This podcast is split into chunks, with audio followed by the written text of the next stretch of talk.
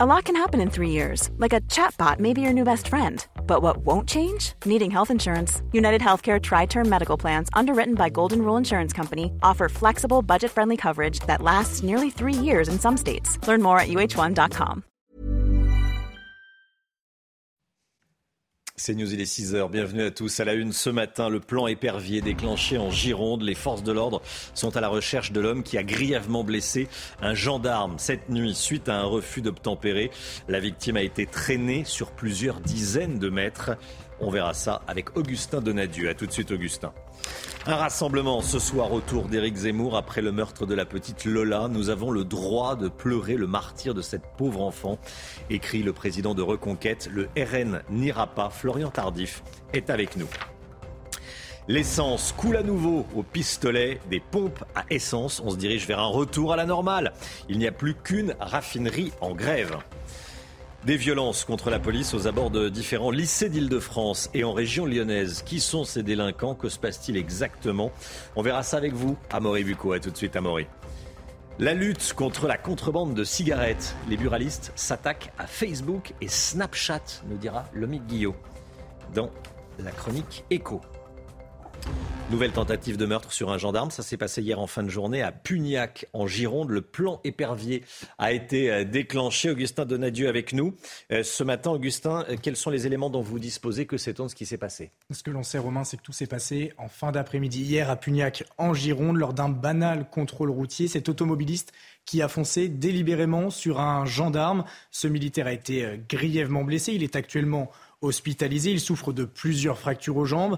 Il, euh, souffre également de dermabrasion. Vous savez, c'est quand la peau frotte le bitume et grosso modo que vous n'avez plus de peau euh, sur le corps. La gendarmerie indique cependant que ces jours ne sont plus en danger, mais il reste tout de même grièvement euh, blessé. Le, ministère, le ministre de l'Intérieur, Gérald Darmanin, a apporté son plein soutien aux militaires sur Twitter. Le plan épervier, vous l'avez dit, a été déclenché. Ce plan de recherche spécifique prévoit notamment le déploiement de très nombreuses équipes au sol pour rechercher le fuyard, le suspect qui est toujours en fuite, mais également un hélicoptère et des équipes cynophiles. Et je vous le rappelle, ce suspect est donc en fuite. Ça s'est passé à Pugnac en Gironde hier soir. Merci beaucoup Augustin. Un rassemblement demain soir pour dire adieu à la petite Lola à Foucreuil, dans le Pas-de-Calais, le village euh, où se sont réfugiés les parents de la petite fille. La commune d'où sont originaires les, parents de Lola organise cet hommage à, 17h30 euh, demain. Nos équipes sont allées déjà à la, rencontre du maire de Foucreuil. Il évoque l'état d'esprit des parents de la petite Lola.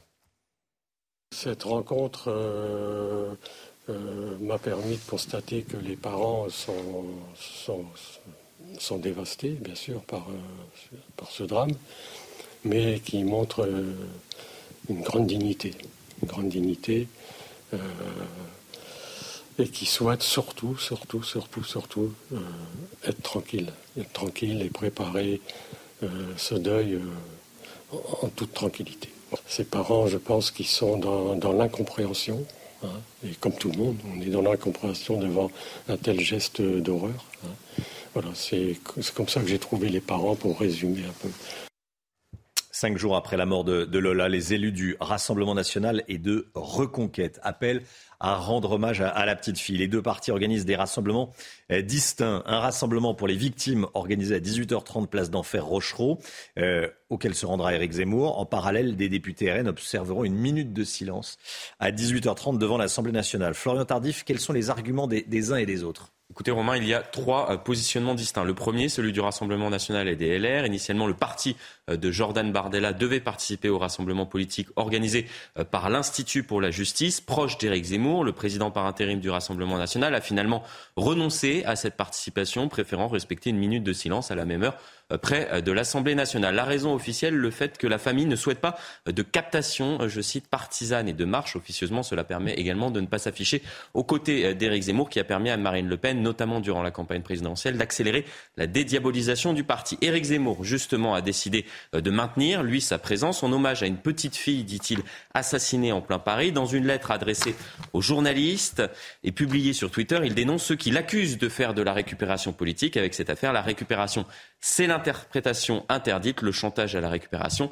La loi de l'Omerta reste que l'achat de nom de domaine avec le nom de la jeune fille assassinée passe mal et est utilisé par le dernier groupe euh, comme, ah, comme argument. Le dernier groupe Qui est-il La majorité présidentielle pour dire qu'Éric Zemmour fait bel et bien de la récupération politique avec cette affaire. La une de Paris Match qui sort aujourd'hui. Regardons là ensemble la France sous le choc. Elle avait 12 ans, une barbare l'a massacrée avec la photo de la petite Lola en une de, Paris Match cette semaine. Une majorité de Français favorables au placement en centre de rétention administratif des étrangers en situation irrégulière. Sondage exclusif de l'Institut CSA pour CNews. On le détaille avec Quentin Griebel. Regardez. À la question faut-il placer en centre de rétention administrative tous les étrangers en situation irrégulière? Le oui l'emporte à 58% et dans la rue, les réponses vont dans le même sens. Oui, moi je pense qu'il faut la placer en centre de rétention euh, pour pas, un, déjà, euh, qu'elle s'évapore dans la nature et puis, et puis euh, qu'on puisse avoir un œil sur cette même personne. Une fois que vous les avez arrêtés, si vous les mettez pas quelque part, ils vont se perdre dans la nature et puis on les retrouvera pas. Des divergences existent notamment en fonction de l'âge. Les moins de 35 ans sont 52% à être opposés à cette mesure, alors que les plus de 50 ans sont majoritairement pour, à 65%. Un chiffre qui grimpe même à 71% pour les plus de 65 ans. Autre différence majeure, 82% des partisans de droite répondent positivement contre 41% à gauche. À droite, quelle que soit la sensibilité politique, tous les sympathisants y sont extrêmement favorables. Dans le bloc de gauche, on voit bien qu'on a presque plusieurs gauches. Dans le détail, seuls 25% des sympathisants Europe Écologie Les Verts sont pour, contre 41% pour le Parti Socialiste et 44% pour la France Insoumise. La situation dans les stations-service semble s'améliorer. La grève a été levée dans trois sites Total Énergie ces dernières heures. Et 20,3% des stations au niveau national rencontrent hier des difficultés d'approvisionnement. C'est donc un chiffre en baisse. Dans certaines régions, vous le voyez, plus de 33% en Bourgogne-Franche-Comté. Des stations rencontrent encore des difficultés. Plus de 30% en Ile-de-France, 29% en Auvergne-Rhône-Alpes. Le point sur les grèves dans les raffineries avec Inès Alicane. Après la levée de la grève dans la raffinerie de Donge, en Loire-Atlantique, c'est sur les sites pétroliers de Flandre, dans le Nord, et celui de la Med, dans les Bouches-du-Rhône, que le mouvement est désormais suspendu. En revanche, deux autres sites ont décidé de poursuivre leur bras de fer avec la direction de Total Énergie, au sein de la raffinerie et du dépôt de Gonfreville en Seine-Maritime, et au dépôt de Fézin dans le Rhône, où des salariés ont été réquisitionnés. À quelques jours des vacances scolaires, la pression monte pour le gouvernement. Au niveau national, un peu plus de 20% des stations-service étaient encore en difficulté, selon le ministère de la Transition énergétique.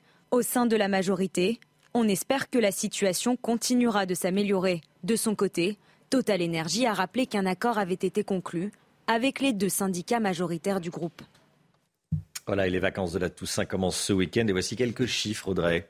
Oui, plus d'un quart d'entre vous envisagent de partir, soit 26% des sondés. 37% euh, déclarent que le contexte actuel impacte leur choix et 13% des Français ont abandonné carrément euh, l'idée de partir euh, en vacances.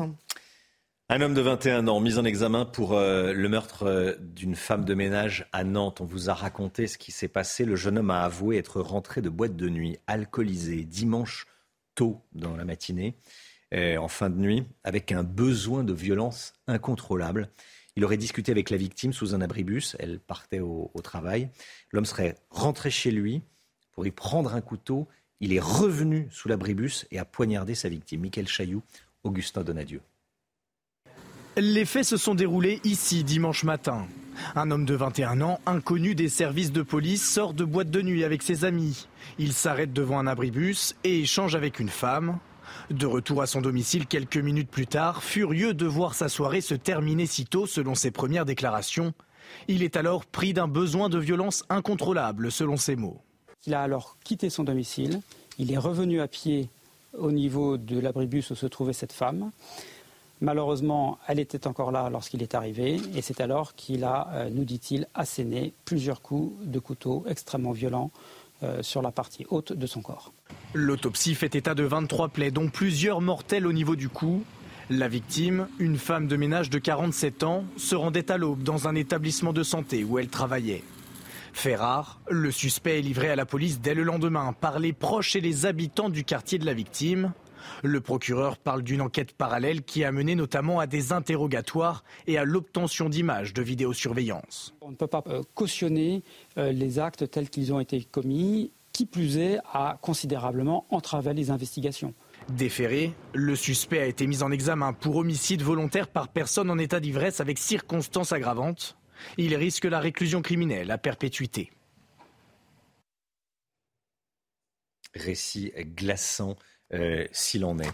Jair Bolsonaro réduit son écart dans les sondages. À 11 jours de l'élection présidentielle au Brésil, Lula n'est plus crédité que de 52% des intentions de vote contre 48% pour le président sortant, Jair Bolsonaro. Allez, le sport avec la victoire de Manchester United.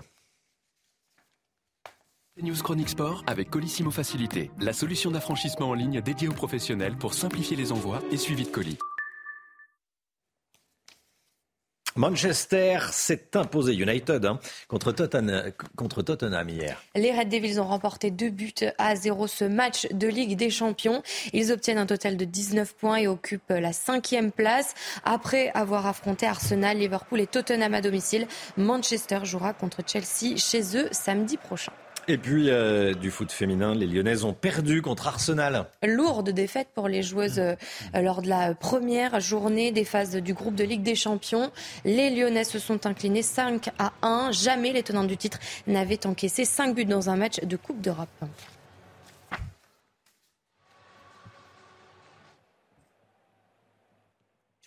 C'était CNews Chronique Sport avec Colissimo Facilité, la solution d'affranchissement en ligne dédiée aux professionnels pour simplifier les envois et suivi de colis.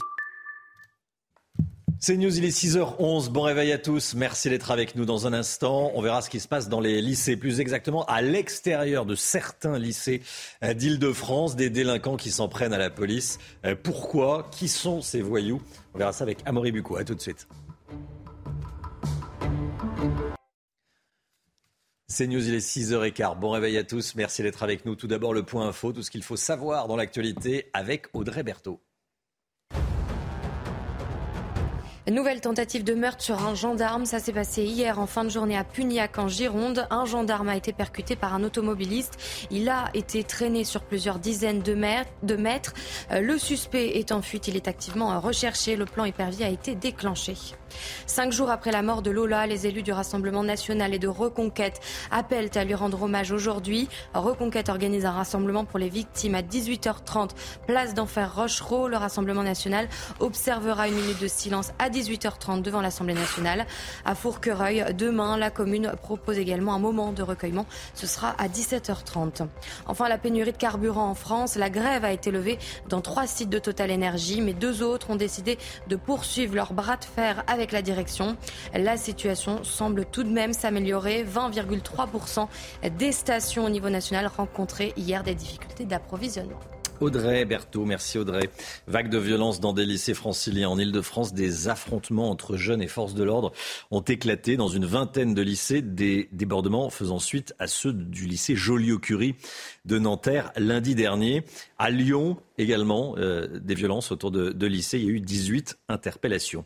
Amaury Bucco avec nous service police-justice de CNews. On a envie de comprendre ce qui se passe. Amaury, euh, est-ce que vous pouvez nous en dire plus? Qu'est-ce qui se passe dans, dans, les lycées, dans et autour des lycées hein? C'est une très bonne question, Romain. Que se passe-t-il? En fait, personne ne comprend vraiment les mm. revendications de ces jeunes qui sèment la zizanie au bord des écoles depuis plusieurs jours. Tout a commencé en fait la semaine dernière, vous l'avez dit, au lycée Julio Curie de Nanterre. Des jeunes, pas tous lycéens d'ailleurs, ont pris prétexte de la mutation d'un professeur de mathématiques pour bloquer l'école et affronter les forces de l'ordre. Euh, il y avait aussi des revendications religieuses comme le port de certaines tenues islamiques qui ont été évoquées euh, par certains élèves devant l'école. Mais voilà, depuis lundi, à la faveur de la grève générale, mais surtout euh, par contagion des réseaux sociaux, ces violences se sont étendues à de nombreux lycées, je dirais gratuitement, c'est-à-dire sans aucune raison précise. On pourrait parler d'une sorte d'extension du domaine des violences urbaines. Alors, on a évoqué le cas de Lyon, mais alors nos sources policières nous ont aussi remonté beaucoup de cas en région parisienne, il y a Mantes-la-Jolie, Morpas, Fontenay-sous-Bois, Vitry, Sarcelles, enfin je ne vais pas tous les faire. À Trappes, par exemple, quatre établissements ont été concernés euh, par ce type de violence dans la seule journée de mardi. Alors, quand vous parlez de violences urbaines, euh, à quoi pensez-vous et qu'est-ce qui se passe exactement? Qu'est-ce que c'est exactement? Et euh, quel est le profil de ces jeunes? Alors, euh, ce qui est intéressant, Romain, c'est que ce sont à peu près les mêmes types de violences que celles qui sévissent dans les banlieues mmh. sensibles habituellement. Poubelles incendiées, euh, tirs de mortier, cocktails molotov, jets de pavés, euh, insultes aussi en direction des policiers, et puis tout ça donc orienté vers les établissements et vers les forces de l'ordre. Alors certains jeunes se sont d'ailleurs pas contentés d'être autour des établissements, ils sont aussi rentrés dans l'école. On avait par exemple hier une source policière qui nous disait que 17 tirs de mortier ont été tirés à l'intérieur du lycée polyvalent Jean Jaurès à Châtenay Malabry. Puis un peu plus tôt dans la semaine, la gendarmerie avait dû par exemple intervenir dans une école à Beaumont-sur-Oise. L'établissement avait finalement été totalement évacué, un puits fermé pour le restant de la journée. Alors de temps en temps, les, forces de l'ordre interpellent euh, certains de ces jeunes. Ils sont âgés en général de 14 à 17 ans, euh, parfois lycéens, mais certains sont aussi euh, déscolarisés et en fait se greffent par opportunisme sur ce chaos. Merci beaucoup, euh, Amoré Bucco. Avec nous ce matin. Le mondial de l'automobile. Euh, on va y aller avec qui? Avec Michel Chevalet. Et oui, le mondial de l'automobile, c'est jusqu'à dimanche. Porte de Versailles à Paris. On va parler des, des microcars dans, dans une demi-heure. Euh, mais là, Michel nous emmène au, milieu de la, de la mode, de la tendance des voitures rétro. Regardez. Dans le domaine de l'automobile, c'est comme dans la confection. Il y a ce qu'on appelle des phénomènes de mode. La mode aujourd'hui, vous voyez bien dans les voitures, ça doit être ce qu'on appelle des SUV, une espèce de mode 4x4 surélevé. Et puis maintenant, c'est il faut que l'arrière, vous voyez, soit euh, en pente. C'est euh, la, mode maintenant du coupé. Et donc le mix entre les deux, bah, ça donne la, la 508 de Peugeot. Et comme dans la mode, il y a un côté rétro, retour en arrière. Eh ben, on s'en est pas privé. Vous savez, il y avait la Mini, ah, bien sûr, il y a la Fiat 500, et regardez Renault. Renault, à partir du succès de la R5, eh on fait une R5 revue et corrigée qui reprend les mêmes traits de caractère, mais 100% électrique. Bah, évidemment, quand on parle de R5, évidemment, on pense à la compétition. La turbo, revue et corrigée, n'y échappe pas, mais toujours 100% électrique. Et puis, Toujours un gros succès de Renault, indémodable, inoxydable, inusable, la 4L. Et là, regardez, voici la nouvelle 4L. Mais j'oserais dire que c'est plus un baroudeur, un gros 4x4 tout-terrain, revu et corrigé à la sauce électrique. Espérons que ce coup-ci, les Renault s'est pas trompé. Voilà, heureusement que Michel Chevalet nous dit que c'est une 4L, hein, parce que ça saute pas aux yeux comme ça au premier, au premier, euh, au premier regard. Euh, la R5, la 4L, qu'est-ce qui manque? La R16, l'Omi Guillot euh, La Ford T la, la... la Ford T, euh, voilà, exactement, voilà, c'est la mode des, des, voitures rétro. Allez, 6h20, restez bien avec nous dans un instant. Euh, Lomic, vous allez nous dire que les buralistes s'attaquent aux géants du net. C'est dans quelques instants, contrebande de cigarettes sur le net. À tout de suite. Rendez-vous avec Pascal Pro dans l'heure des pros, du lundi au vendredi de 9h à 10h30. L'économie, l'homme Guillot, la vente de tabac prospère sur Internet. C'est évidemment illégal. C'est surtout un vrai manque à gagner pour les buralistes et pour l'État. Du coup, vous nous dites ce matin, Lomic, euh, que les buralistes songent à attaquer plusieurs géants du net. Hein. Oui, absolument, Romain. Selon euh, nos confrères du magazine Challenge, la Confédération des buralistes a mandaté un cabinet d'avocats en vue de lancer une action contre Facebook et Snapchat qui permettent la vente de cigarettes de contrebande sur leur plateforme, vendues entre 3 et 5 euros le paquet, hein, contre plus de 10 euros, on le rappelle, en bureau de tabac. Une étude réalisée par British American Tobacco a montré qu'on trouvait plus de 10 000 mentions de marques de cigarettes en vente sur Facebook et Snapchat. Or, il faut rappeler que selon le Code général des impôts, eh bien, il est formellement interdit de vendre à distance des produits du tabac. Les buralistes veulent donc, et c'est normal, obliger les plateformes à retirer ou rendre inaccessible tout contenu contrevenant à cette interdiction. Il faut dire que la vente parallèle de tabac n'a jamais été aussi importante en France. Les buralistes estiment que ce commerce illicite représenterait aujourd'hui 30% 100% 30% du tabac consommé en France contre seulement 1% il y a 20 ans. Pour les buralistes, évidemment, c'est un manque à gagner énorme. On parle de 400 millions d'euros par an et pour l'État, c'est encore pire. Le manque à gagner fiscal serait de 5 milliards d'euros par an depuis que le paquet de, cigarettes est vendu 10 euros.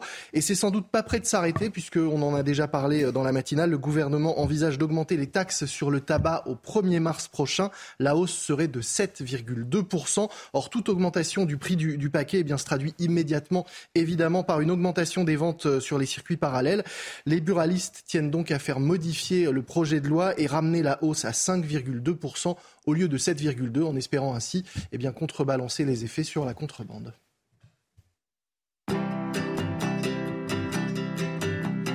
C'était votre programme avec Clésia, assureur d'intérêt général. Le temps avec Alexandra Blanc tout de suite, c'est le retour de la pluie aujourd'hui. Problème de pare-brise Pas de stress. Partez tranquille avec la météo et point S-Glace. Réparation et remplacement de pare-brise. Alexandra Blanc, c'est le retour de l'instabilité aujourd'hui. Vous nous amenez dans les Côtes d'Armor où il a fait beau hier. Hein regardez ces images splendides, Romain, hier en fin euh, de journée avec un ciel de feu. Le beau temps était bel et bien au rendez-vous sur les trois quarts du pays, mais à partir d'aujourd'hui, changement de décor. Il a fait très chaud également, notamment dans le sud-ouest, avec, regardez, localement plus de 31 euh, degrés dans les Pyrénées-Atlantiques. Vous avez eu 30,3 degrés du côté de Tarbes ou encore près de 30 degrés hier à Biarritz. Des températures donc qui vont rester estivales. Alors aujourd'hui, ça va un petit peu baisser avec le retour de l'instabilité. Alors deux épisodes à surveiller. D'une part, les orages, mais surtout cet épisode Sévenol qui va commencer à se mettre en place dans le courant de la matinée euh, dans le sud avec d'une part de fortes pluies et puis le vent qui a tendance un petit peu à freiner l'évacuation des eaux. C'est pourquoi on pourrait avoir des inondations dans l'après-midi. Beaucoup d'instabilité, beaucoup d'orages entre le sud-ouest, le centre ou encore en remontant vers le nord-est. Et cet après-midi, un petit peu de grêle également, donc toujours de l'instabilité sur les trois quarts du pays. Rien à voir avec hier et surtout ces pluies qui vont s'intensifier en remontant vers les Cévennes. Situation vraiment à surveiller. On attend parfois l'équivalent de quelques quelques semaines de pluie en seulement euh, quelques jours. Et puis le vent, je vous le disais, qui freine l'évacuation des eaux. Les températures ce matin, température plutôt douce, rien à signaler. 16 à Paris, 19 degrés en moyenne entre Montpellier et Perpignan où l'épisode Sévenol se met en place. Et puis dans l'après-midi, les températures vont rester très douces pour la saison. 25 degrés le long de la Garonne, 27 degrés à Perpignan ou encore 22 degrés à Besançon. On reste largement au-dessus des normales de saison. La suite du programme, des conditions météo encore instables prévues pour votre journée de vendredi. Et puis pour le week-end. Ça s'améliore avec euh, quelques nuages sur le nord. Toujours un temps un petit peu mitigé, notamment dimanche autour du golfe du Lion. Le tout dans des températures plutôt douces. En tout cas, le week-end s'annonce beaucoup plus calme qu'aujourd'hui et demain. Problème de pare-brise? Pas de stress. Repartez tranquille après la météo avec Point S-Glace. Réparation et remplacement de pare-brise. C'est News, il est bientôt 6h30. Merci d'être avec nous à la une ce matin. Ce rassemblement qui se prépare demain soir à Foucreuil, dans le Pas-de-Calais, pour dire adieu à la petite Lola. Vous allez entendre le maire de la commune où se sont réfugiés les parents de la petite fille. 58% des Français veulent que les étrangers en situation irrégulière soient expulsés et placés en CRA, en centre de rétention administrative. Sondage CSA pour CNews. La France est-elle trop laxiste en matière d'immigration? Vous allez entendre vos réponses. La hausse des prix des carburants touche moins les citadins évidemment que les ruraux. Les agriculteurs sont particulièrement impactés. Reportage en Haute-Garonne. Pas d'indemnité chômage pour un CDI. C'est ce que propose le Sénat. On va y revenir dans ce journal. Et puis le salon de l'auto qui se tient à Paris jusqu'à dimanche. Les microcars ont la cote, les toutes petites voitures. On verra ça avec Michel Chevalet. À Foucreuil, dans le Pas-de-Calais, le village est évidemment toujours sous le choc. La commune d'où sont originaires les parents de Lola organise demain à 17h30 un hommage dans le foyer communal de la, de la ville. Nos équipes ont interrogé euh, le maire de Foucreuil. Il évoque sa rencontre avec les parents de la petite Lola. Écoutez. Cette rencontre euh, euh, m'a permis de constater que les parents sont, dévastés, bien sûr, par, par ce drame, mais qui montrent une grande dignité. Une grande dignité et qui souhaitent surtout, surtout, surtout, surtout euh, être tranquille, être tranquille et préparer euh, ce deuil euh, en, toute tranquillité. Ces parents, je pense, qu'ils sont dans, l'incompréhension, hein, et comme tout le monde, on est dans l'incompréhension devant un tel geste d'horreur. Les parents, bon, m'ont informé qu'ils allaient revenir s'installer à Foucreuil. bon, maintenant, c'est une information de lundi. Je ne sais pas l'évolution, mais pour l'instant, ils ont toujours un domicile ici et ils, pensent euh, fortement euh, réintégrer la commune. Il va y avoir euh, deux rassemblements politiques ce soir suite à la mort de la petite Lola. Éric Zemmour organise un, rassemblement, un rassemblement pour les victimes à 18h30. Éric Zemmour qui estime avoir le, droit de pleurer le martyr de la petite Lola. Euh, le Rassemblement national ne s'y joindra pas. Il organisera une minute de silence. Écoutez, Stanislas Rigaud, président du mouvement de jeunesse de Reconquête, le parti d'Éric Zemmour, et Laure Lavalette, qui est députée RN du Var. l'idée de ce rassemblement qui est politique évidemment, mais apartisan, et de montrer que plusieurs personnalités françaises, surtout avant tout, sont capables de se rassembler et de d'avoir une pensée à d'enfer Rochereau pour toutes les personnes victimes de cette insécurité grandissante et trop souvent liée au problème d'immigration. En France, il y a une loi. Cette loi n'a pas été appliquée et en résulte la mort d'une petite fille. Donc euh, voilà, nous on a pris la décision de faire, j'allais dire euh, encore une fois de façon très digne, pas une manifestation, mais euh, une minute de, silence avec tous les députés du Rassemblement national devant l'Assemblée nationale.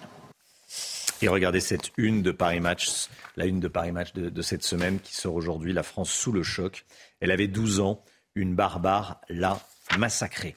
Une majorité de Français favorables au placement en centre de rétention administrative des étrangers en situation irrégulière. C'est ce qui ressort de notre sondage, Audrey. 58% exactement. Euh, regardez euh, sur euh, ce sondage. Voilà, 58% des Français qui estiment qu'il faut placer les étrangers en situation irrégulière dans un CRA, hein, comme on dit. 42% qui sont d'un avis contraire. Soyez là à 7h10, on sera avec Patrick Stefanini, qui est l'un des plus grands spécialistes des questions d'immigration. Et euh, comme tous les matins, vous le savez, on vous consulte dans la matinale, on vous donne la parole. Concernant l'immigration euh, irrégulière, la France est-elle trop laxiste? Écoutez, c'est votre avis. Moi, je pense qu'il faut se mettre à la place de tous ceux qui viennent en France et que euh, c'est pas par hasard. on a une vie de privilégiés et il faut en avoir conscience. Et je pense que tout le monde n'en a pas vraiment conscience. Malheureusement, on a atteint la cote d'alerte. Regardez le nombre de personnes qui sont sans foyer. Les immigrés euh, irrégulièrement sur le, sur le territoire doivent être expulsés. La pénurie de carburant en France, la grève a été levée dans trois sites de Total Énergie. La situation semble tout de même euh, s'améliorer. 20,3% des stations au niveau national rencontraient hier des difficultés d'approvisionnement. Un chiffre donc en baisse. Dans certaines régions, euh, c'est un peu plus compliqué. 33% en Bourgogne-Franche-Comté, plus de 30% en Ile-de-France et 29,4% en Auvergne-Rhône-Alpes. Les sites de euh, Fézin et Gronville-Lorcher sont encore en grève. Les six autres ont euh, donc levé euh, le blocus. Voilà, il n'y a plus qu'une station-service sur cinq on se dirige vers un retour à, la normale. C'est ce qu'il faut euh, retenir évidemment. Les agriculteurs subissent de plein fouet la flambée du coût de l'énergie, mais aussi la flambée du coût des matières premières, ce qui risque d'avoir des conséquences sur le prix des légumes. Pour les récolter et les conserver, les agriculteurs ont besoin d'énergie. C'est la survie de certaines exploitations, tout simplement, qui est en jeu. Jean-Luc Thomas. Sur son exploitation, cet agriculteur consomme en moyenne 150 000 litres de carburant par an. Par rapport à l'année dernière, sa facture a doublé. Sur une journée, si on prend le poste en silage par exemple, euh, une machine qui consomme à peu près 400 litres de fuel par jour, donc euh, le calcul est vite fait, 2 euros le litre. Euh, ça fait 800 euros par jour. Pour nourrir les animaux, pour le paillage, les engins agricoles sont tous de gros consommateurs de carburant, sans parler des énormes tracteurs. Aujourd'hui, on prend à peu près 70-80 centimes de plus euh, que l'an dernier.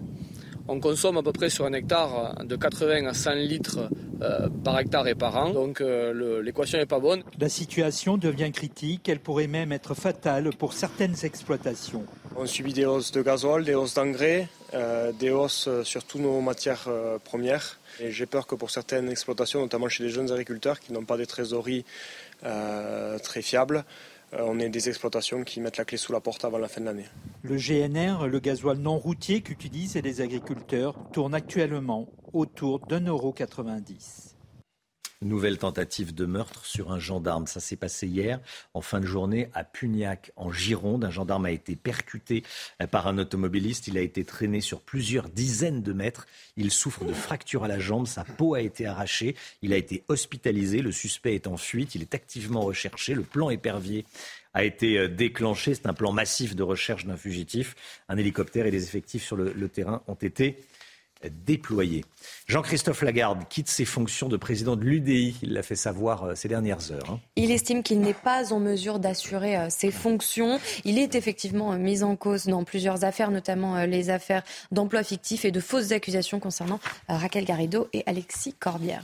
Des sénateurs, les républicains, dépose un projet d'amendement pour bloquer les allocations chômage à ceux qui ont refusé trois CDI. Pas d'indemnité chômage pour ceux qui refusent des contrats à durée indéterminée. Euh, c'est une mesure qui a des chances de, de passer, le MIC elle va être très discutée, en tout cas, euh, Romain, parce qu'elle avait déjà été euh, retoquée à l'Assemblée nationale. Mais la, Commission des affaires sociales du Sénat a adopté un nouvel amendement en sens, déposé donc par des sénateurs les Républicains dans le cadre du projet de loi Mesures d'urgence pour le plein emploi. En clair, ce que demandent les sénateurs, c'est que si un salarié refuse trois fois en 12 mois un CDI à l'issue d'un CDD sur le même poste et avec la même rémunération, alors eh bien que dans ce cas, il ne puisse pas percevoir les allocations chômage. Avec un tel cadre assez restrictif, hein, il faut refuser donc trois fois un CDI après un CDD CDD sur le même poste, on pourrait se dire que la mesure est, de bon sens. Mais ce qui coince en réalité, eh c'est que pour l'instant, Pôle emploi n'est pas en mesure de savoir si un CDI a été proposé ou non à un salarié qui vient de s'inscrire. Résultat, les sénateurs voudraient que cette proposition soit notifiée par l'employeur au salarié et transmise à Pôle emploi pour pouvoir le tracer. Rappelons que selon le ministère du Travail, la France comptait 363 000 emplois vacants au deuxième trimestre 2022 pour 2,3 millions de chômeurs. Lomic Guillot, merci Lomic. Euh, des millions de Britanniques sautent des repas face à la, pour faire face à la flambée des coûts. La moitié des ménages hein, euh, en Grande-Bretagne sautent des repas, se privent de repas. Le reconnaissent également qu'il est difficile de manger euh, sainement comparé à l'avant-crise et optent du coup pour des plats déjà cuisinés pour réduire leur utilisation de gaz ou d'électricité. Regardez ces images magnifiques, impressionnantes. Le mot est très utilisé, mais là, il n'est pas galvaudé. Regardez, c'est un sauvetage de baleine, d'une baleine à bosse qui était prise dans les cordes d'une grosse bouée. Ça s'est passé au large des côtes de l'île Texada, c'est à l'ouest euh, du Canada. Et à savoir que les baleines à bosse peuvent mesurer jusqu'à 14 mètres et peser jusqu'à 45 tonnes. Voilà. magnifique. Elle a été sauvée. Les, les, bateaux sont des bateaux de, sauveteurs et des, et des, bateaux de pêcheurs qui ont euh, participé. À cette libération de baleines, comme on peut dire.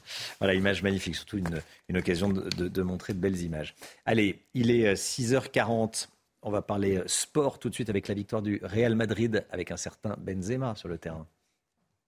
Regardez CNews Chronique Sport avec Colissimo Facilité, la solution d'affranchissement en ligne dédiée aux professionnels pour simplifier les envois et suivi de colis. Le ballon d'or est retourné sur la pelouse. Exactement, l'attaquant c'est une nouvelle fois illustré avec le Real Madrid contre Elche. L'ancien lyonnais a fini homme du match grâce notamment à un but à 15 minutes du terme. Le score final est de 3-0. Et puis Gasquet poursuit l'aventure à Anvers. Hein. Il s'est imposé contre le Suisse Dominique Stricker.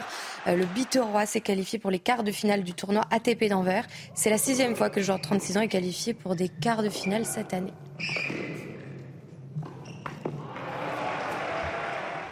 C'est CNews Chronique Sport avec Colissimo Facilité, la solution d'affranchissement en ligne dédiée aux professionnels pour simplifier les envois et suivi de colis.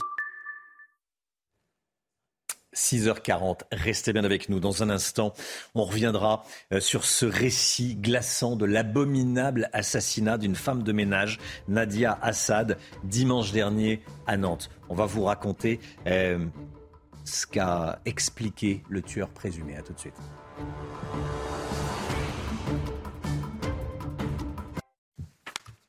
C'est News, 6h42, 7 en moins le quart. Merci d'être avec nous. Tout d'abord, le point info, Audrey Berthaud. Nouvelle tentative de meurtre sur un gendarme. Ça s'est passé hier en fin de journée à Pugnac, en Gironde. Un gendarme a été percuté par un automobiliste. Il a été traîné sur plusieurs dizaines de mètres. Il a été hospitalisé. Le suspect est en fuite. Il est activement recherché. Le plan épervier a été déclenché. Une majorité des Français sont favorables au placement en centre de rétention administrative des étrangers en situation irrégulière. C'est un sondage CSA pour CNews. Cette étude s'inscrit dans le contexte du meurtre de la petite Lola. La principale suspecte était soumise à une OQTF depuis le 21 août. Enfin, la pénurie de carburant en France. La grève a été levée dans trois sites de Total Energy, mais deux autres ont décidé de poursuivre leur bras de fer avec la direction. La situation semble tout de même s'améliorer. 20,3% des stations au niveau national rencontraient des difficultés d'approvisionnement. C'est un chiffre qui est en baisse. Et on va revenir sur ce qui s'est passé à Nantes dimanche matin. C'est glaçant. Euh, abominable assassinat d'une femme de ménage, Nadia Assad. Elle attendait le bus, elle a rencontré son meurtrier. C'était donc dimanche matin à, à, Nantes. Le tueur présumé est un jeune homme de 21 ans qui rentrait de boîte de nuit. Il a discuté avec la victime qui attendait le bus pour aller travailler. Il serait ensuite rentré chez lui pour y prendre un, couteau de cuisine et revenir poignarder sa victime. Il l'a expliqué avoir ressenti un besoin de violence incontrôlable il a expliqué qu'il était bouleversé, énervé, agacé par le fait qu'il avait été expulsé avec l'ami avec lequel il se trouvait d'une boîte de nuit. il avait beaucoup bu, évidemment. On a appris qu'en parallèle, une enquête a été menée par un collectif de citoyens. Ils ont patrouillé. Regardez ces images. Ce sont des images de, de patrouille de ce collectif citoyen dans le quartier euh, de Bellevue où s'est passé euh, le drame. Ils ont patrouillé pour retrouver euh, l'auteur. Là, ce sont des, images amateurs. On y voit cette brigade patrouiller quelques jours avant ce qui s'est passé dimanche. Dans ce quartier de Bellevue, connu pour son insécurité grandissante, les riverains n'en peuvent plus. Écoutez leur témoignage. C'est un reportage de Michael Chailloux. Ils sont 363 propriétaires privés au sein de la copropriété des Rochelais, en plein cœur du quartier Bellevue à Nantes. Depuis le printemps, ils multiplient les alertes auprès des pouvoirs publics face à un quotidien devenu insupportable du fait de la présence des dealers au pied de leurs immeubles. Des fois, on se retrouve avec 20-25 euh, gars euh, qui sont là en train de, faire leur, euh, leur business agressif, hein, parce que des fois, ils n'ont même pas besoin de parler pour, pour qu'on sente qu'il euh, y a danger. La dernière fois, j'ai demandé de sortir, il m'a dit, mais toi, t'es pute, tu vas te casser les dents. Les stupéfiants sont cachés dans les buissons, les dealers accèdent au hall d'immeubles où les caméras ont été arrachées. Un projet de rénovation du Grand Bellevue est en cours. Sur les 350 millions d'euros d'argent public, 8 à 10 seraient destinés à réhabiliter la copropriété privée des Rochelais. On nous dit, bah, on vous offre un beau cadeau, on vous offre une belle rénovation il faut que vous attendiez. Il faut que vous supportiez. On ne peut pas nous dire d'attendre trois ans. On ne peut pas nous dire, bah, écoutez, avec les travaux, hypothétiquement, ça va peut-être les faire partir. Malgré les dépôts de plaintes et les passages de patrouilles de police, la situation se tend. Une pétition circule chez les copropriétaires et certains ont eu une idée plus radicale. Il y a des gens qui s'arment. Il y a un propriétaire qui a récupéré une arme de, sa famille.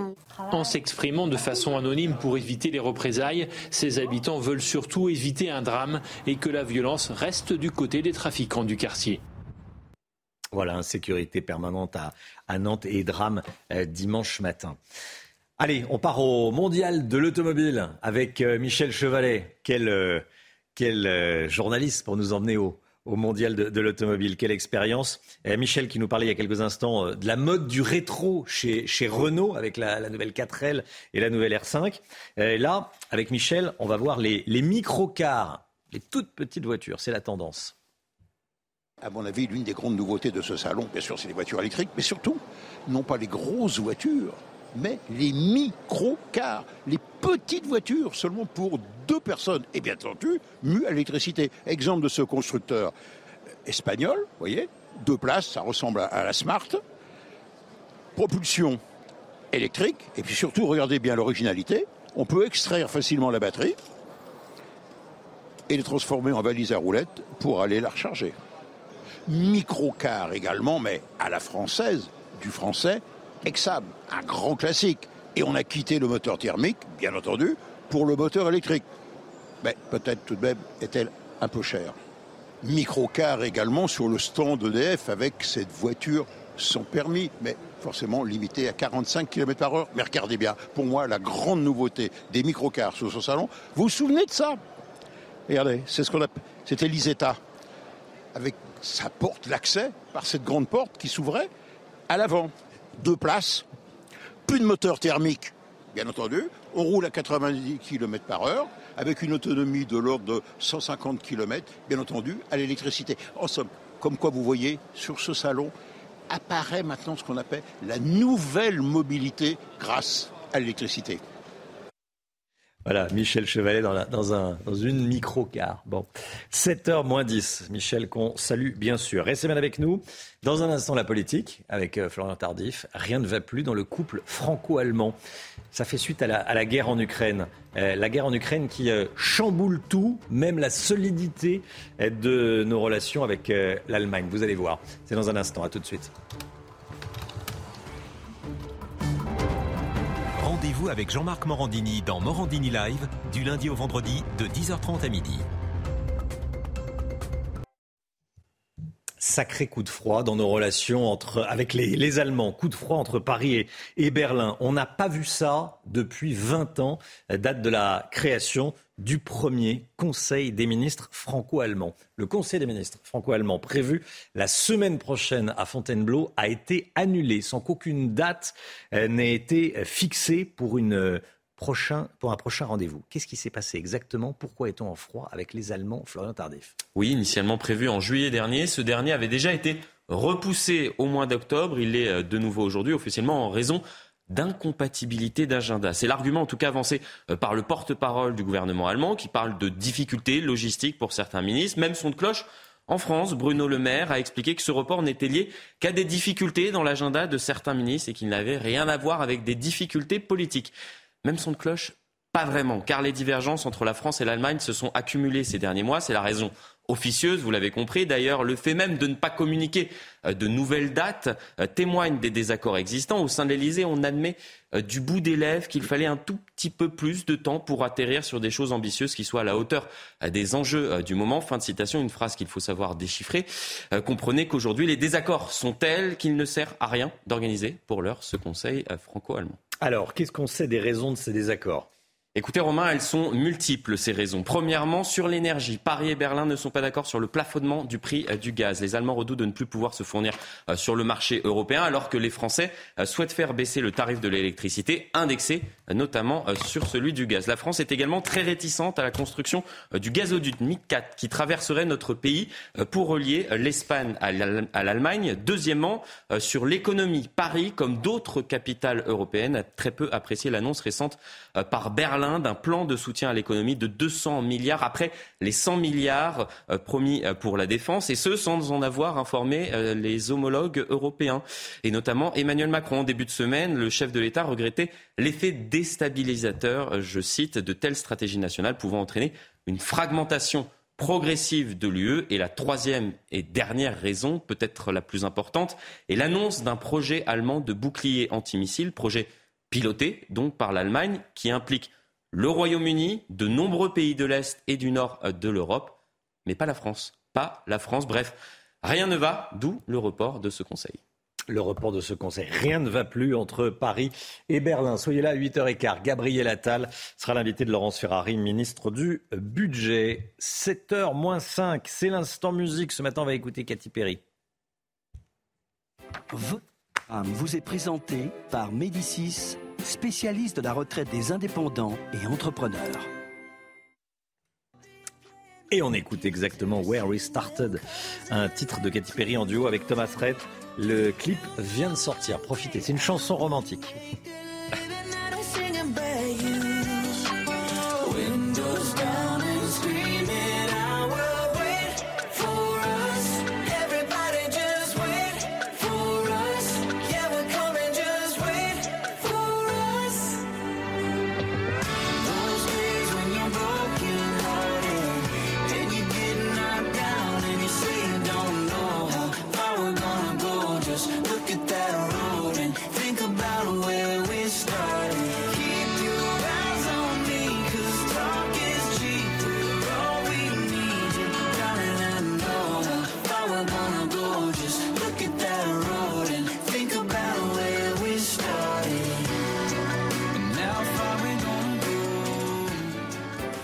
Votre programme avec Médicis, spécialiste de la retraite des indépendants et entrepreneurs. Le retour de la pluie, c'est la météo tout de suite. Problème de pare-brise Pas de stress. Partez tranquille avec la météo et Point S-Glace. Réparation et remplacement de pare-brise. La météo avec vous, Alexandra Blanc, avec euh, des orages cette nuit dans les Landes. Hein. Oui, un temps euh, très instable dans les Landes hier avec euh, donc le retour des orages euh, comme prévu avec l'arrivée d'un air beaucoup plus frais par les régions de l'Ouest et donc conséquence, l'instabilité était bel et bien au rendez-vous hier soir mais également cette nuit, vous le voyez sur cette image du côté des Landes avec une activité électrique particulièrement importante. En revanche, un petit peu plus haut en Vendée, eh bien regardez la couleur du ciel hier soir, c'était tout simplement magnifique. Alors au programme aujourd'hui, eh bien dégradation avec le retour d'un temps beaucoup plus instable, beaucoup plus frais en altitude, un air beaucoup plus frais qui arrive en altitude. Et donc, conséquence, ce matin, le temps est lourd, très nuageux, avec localement quelques orages en remontant vers la Normandie. Et puis également, situation à surveiller, la mise en place d'un nouvel épisode Sévenol autour du golfe du Lion. On attend de fortes pluies entre cet après-midi et demain. D'ailleurs, dans l'après-midi, les pluies vont se renforcer autour du golfe du Lion. Soyez bien prudents puisque les cumuls de pluie pourraient être localement assez importants. Et vous le savez, hein, le vent marin empêche, freine en tout cas l'évacuation des eaux. Donc attention au risque de crue, mais également d'inondation donc autour du golfe du Lion et puis partout ailleurs. Ce temps variable avec euh, localement des orages et un risque de grêle. Les températures ce matin, grande douceur une nouvelle fois, 16 degrés à Paris, 19 degrés à Toulouse ou encore à Montpellier. Puis dans l'après-midi, les températures baissent un peu dans le sud-ouest. Ça va faire du bien, mais ça reste toujours très chaud pour la saison. 25 degrés en moyenne le long de la Garonne, 27 degrés euh, pour Perpignan. Vous aurez 25 degrés à Marseille et en moyenne 21-22 degrés en remontant sur les régions centrales. La suite du programme, de nouveau un temps instable demain avec l'épisode Sevenol qui va donc se décaler en direction euh, de l'est du pays. Et puis samedi et dimanche, belle journée en perspective, quelques nuages sur le nord et toujours de la grande douceur. Problème de pare-brise Pas de stress. Repartez tranquille après la météo avec Point Glace. Réparation et remplacement de pare-brise. C'est News, il est bientôt 7 heures. Merci d'être avec nous à la une ce matin. Le plan épervier déclenché en Gironde. Les forces de l'ordre sont à la recherche de l'homme qui a grièvement blessé un gendarme cette nuit suite à un refus d'obtempérer. La victime a été traînée sur plusieurs dizaines de mètres. On verra ça avec vous, Augustin Donadieu. À tout de suite. Un rassemblement ce soir autour d'Éric Zemmour après le meurtre de la petite Lola. Nous avons le droit de pleurer le martyr de cette pauvre enfant, écrit le président de Reconquête. Le RN n'ira pas à ce rassemblement. Des violences contre la police aux abords de différents lycées d'Île-de-France et en région lyonnaise. Qui sont ces délinquants? Que se passe-t-il exactement? Amaury Bucco pour les informations et l'enquête. A tout de suite, Amaury. La lutte contre la contrebande de cigarettes. Les buralistes s'attaquent à Facebook et Snapchat, nous dira Lomé Guillot. Et puis un chiffre effrayant. Toutes les 4 minutes, une voiture, un véhicule est volé. On en parle dans la chronique auto de Pierre Chasseret avant 7h30. Nouvelle tentative de meurtre sur un gendarme. Ça s'est passé hier en fin de journée à Pugnac, en Gironde. Gendarme percuté par un automobiliste. Le suspect dans la nature. Le plan épervier a été déclenché pour le retrouver. Augustin Donadieu avec nous ce matin. Quels sont les, éléments dont vous disposez? Écoutez, tout s'est passé hier en fin d'après-midi à Pugnac.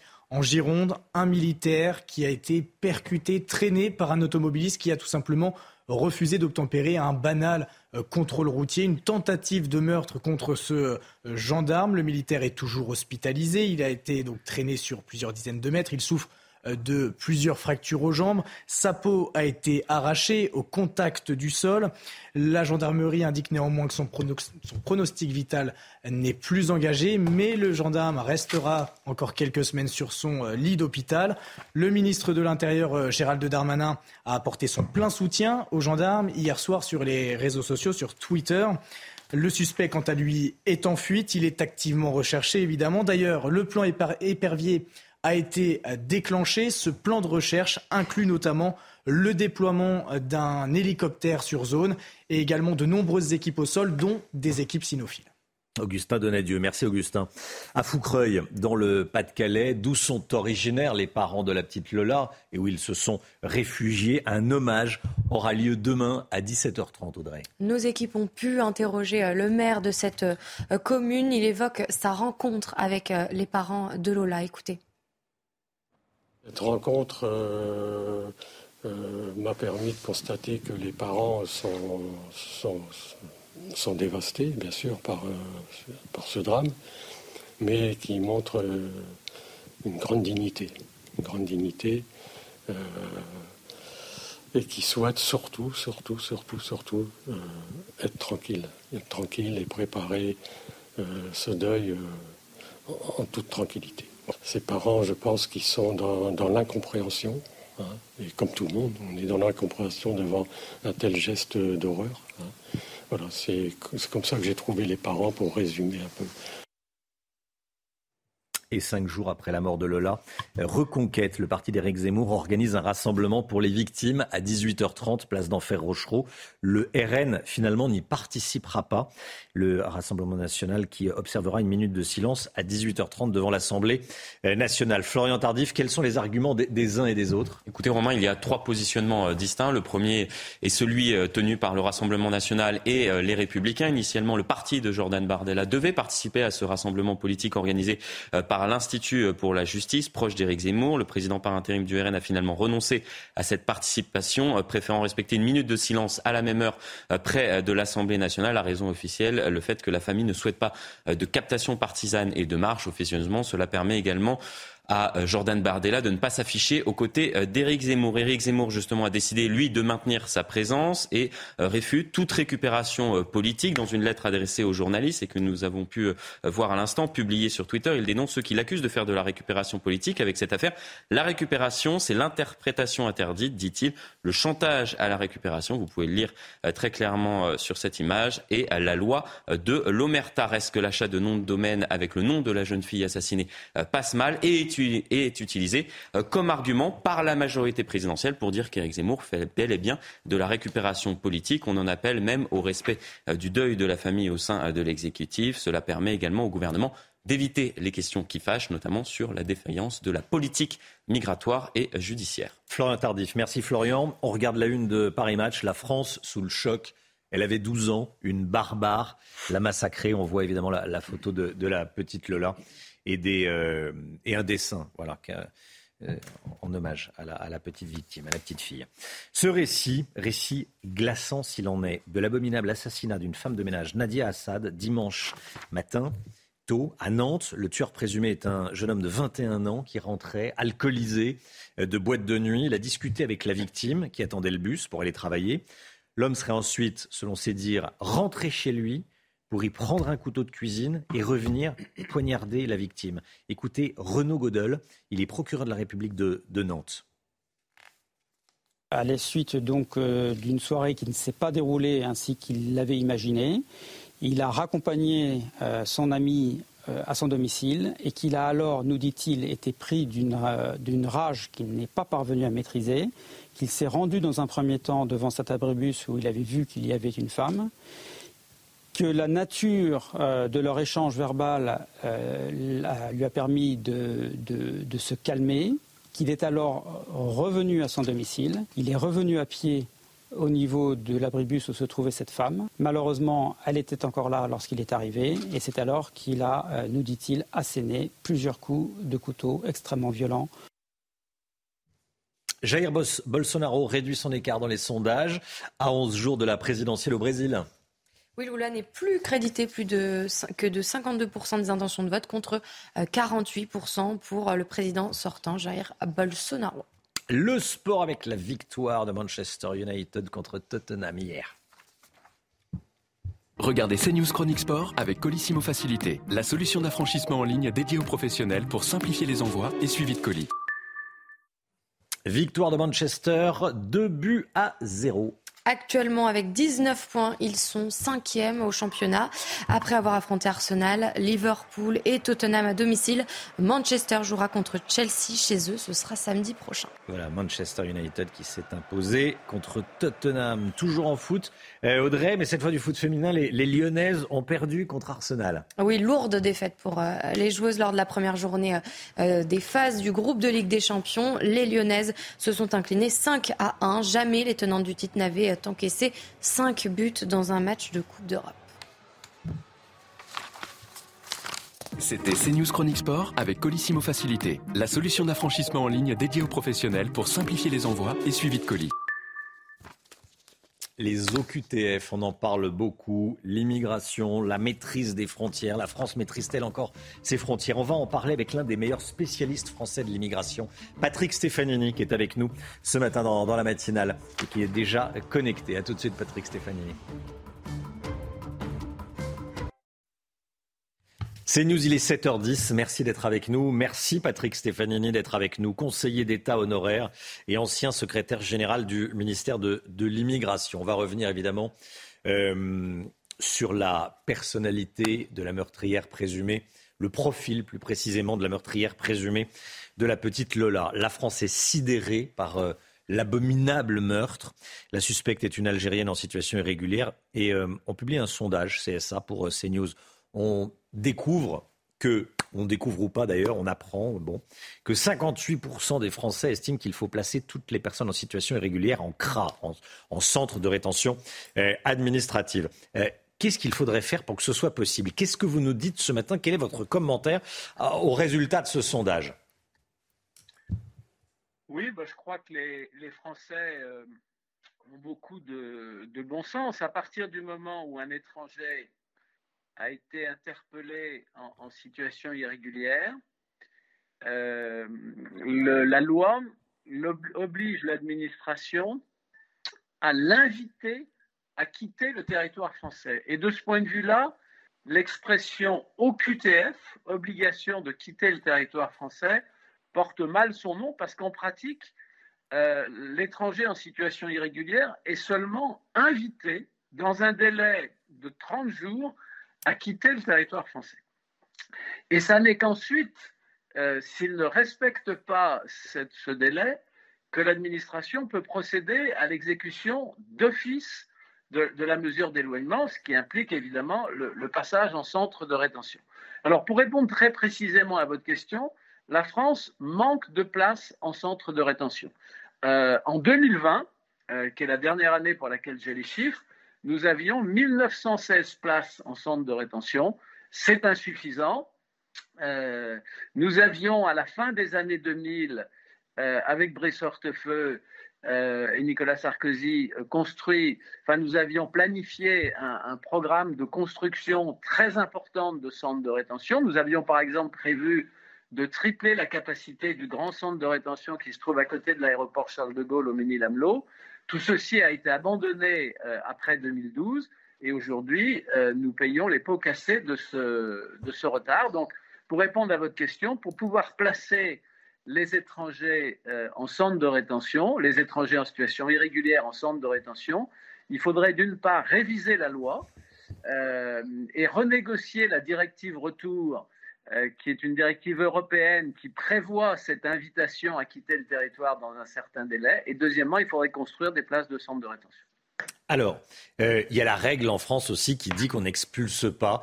Euh, en France, par exemple, quelqu'un qui est sur le territoire, même s'il y est entré euh, illégalement depuis plusieurs années. Quelqu'un qui est en France depuis plusieurs années, même s'il est rentré illégalement, il ne peut pas quitter le territoire. Charlotte Dornelas expliquait hier soir, je l'écoutais dans Face à l'info avec Christine Kelly sur CNews, que quand on peut justifier d'un séjour en France de plus de 10 ans, on n'est plus expulsable. Bon.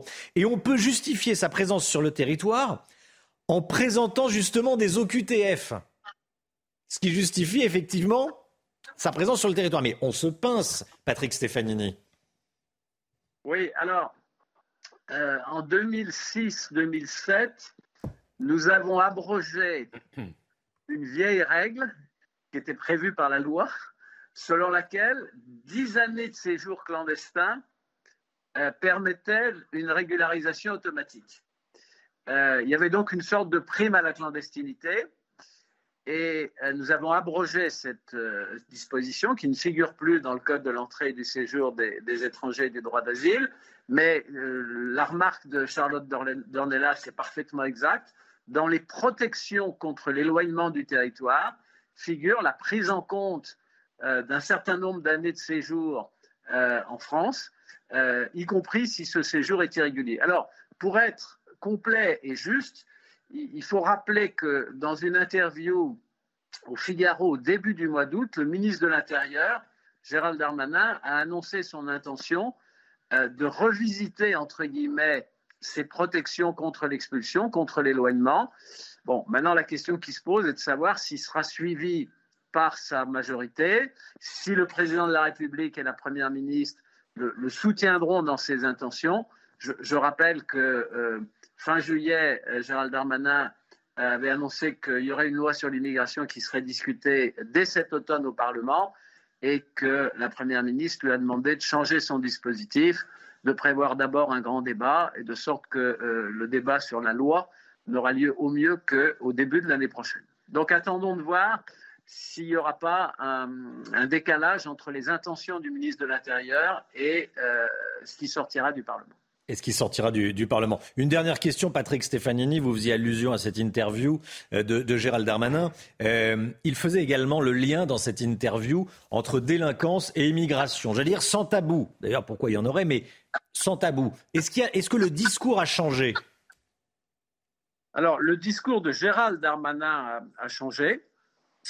Euh, et on ne peut que s'en, réjouir. Je ne sais pas euh, euh, si c'est dû à des événements comme ceux du, Stade de France, mais en tout cas, le ministre maintenant assume la réalité. On sait qu'il y a en France 7% d'étrangers dans la population qui vit en France. Et, on sait que la, part des étrangers dans le total des actes de délinquance est de 19%. Et, on sait que la part des étrangers qui sont incarcérés dans les, prisons françaises est de l'ordre de 24%. Donc on voit bien qu'il y a une surreprésentation euh, des étrangers euh, dans la délinquance, ce qui, euh, au demeurant, n'est pas très surprenant dès lors qu'une partie d'entre eux, vivant en situation irrégulière, bah, n'accèdent pas évidemment à des moyens de subsistance normaux. Merci beaucoup Patrick Stefanini, merci d'avoir été en direct avec nous ce matin dans la matinale CNews. Bonne journée à vous, à bientôt. Il est 7h15, le point info, Audrey Berthaud. Nouvelle tentative de meurtre sur un gendarme. Ça s'est passé hier en fin de journée à Pugnac en Gironde. Un gendarme a été percuté par un automobiliste. Il a été traîné sur plusieurs dizaines de mètres. Il a été hospitalisé. Le suspect est en fuite. Il est activement recherché.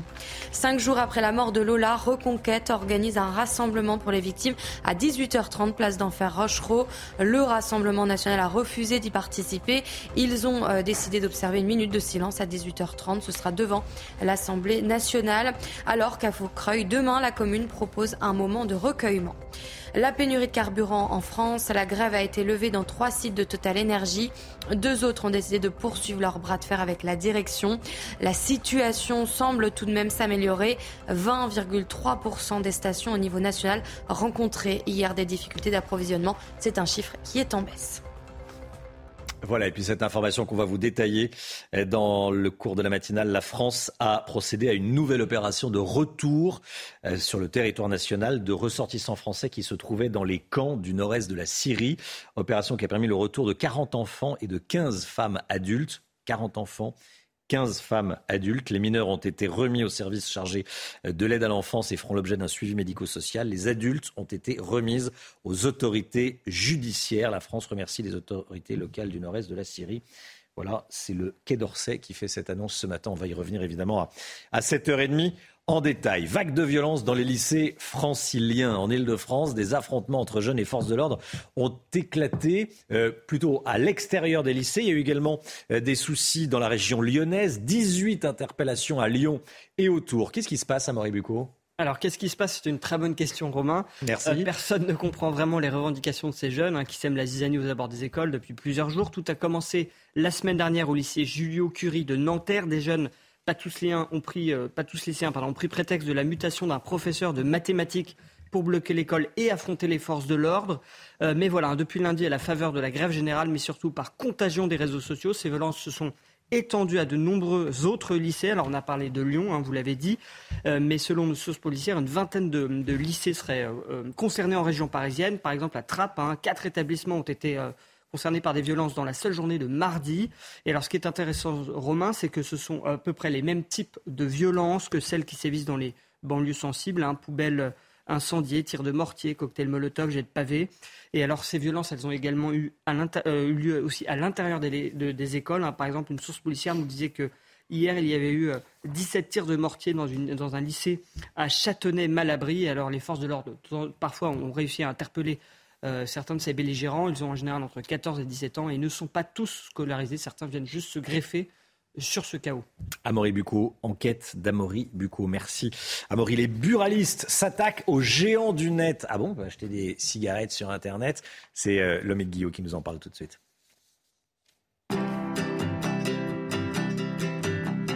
Votre programme avec Lesia, assureur d'intérêt général. Les buralistes songent à attaquer les géants du net, le Guillaume Oui, absolument, Romain. Selon nos confrères du magazine Challenge, la Confédération des buralistes a mandaté un cabinet d'avocats en vue de lancer une action contre Facebook et Snapchat qui permettent la vente de cigarettes de contrebande sur leur plateforme. Des cigarettes vendues entre 3 et 5 euros le paquet contre plus de 10 euros euh, en bureau de tabac. Il faut rappeler hein, que le Code général des impôts interdit formellement la vente à distance de produits du tabac. Les buralistes, eh bien, ils veulent obliger ces plateformes à retirer ou à rendre inaccessible tout contenu qui contrevient à cette interdiction. Il faut dire quand même que la vente parallèle de tabac n'a jamais été aussi importante en France. Les buralistes estiment que ce commerce illicite représenterait aujourd'hui 30% du tabac consommé en France, 30% contre seulement 1% en 2020. Pour les buralistes, évidemment, c'est un manque à gagner important. Hein. On parle de 400 millions d'euros de manque à gagner par an. Et pour l'État, eh bien c'est encore pire. Le manque à gagner fiscal serait de 5 milliards d'euros par an depuis que le paquet de tabac est passé à 10 euros. Et c'est sans doute pas prêt de s'arrêter, hein, puisque le gouvernement envisage d'augmenter les taxes sur le tabac. Au 1er mars prochain, la hausse serait de 7,2%. Or, toute hausse du prix euh, du tabac se traduit immédiatement par une augmentation des ventes dans les circuits parallèles. Les buralistes tentent donc de faire modifier le projet de loi pour limiter la hausse à 5,2% en espérant ainsi limiter les effets sur la contrebande.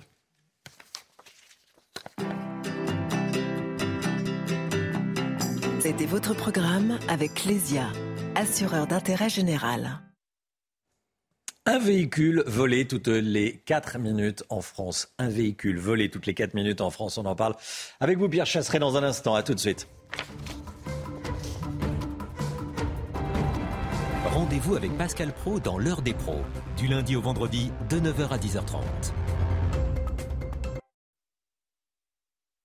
Alors, on est à l'antenne, on se parle, hop, et voilà, on me prévient pas, mais tout est, c'est le miracle du direct. Et voilà.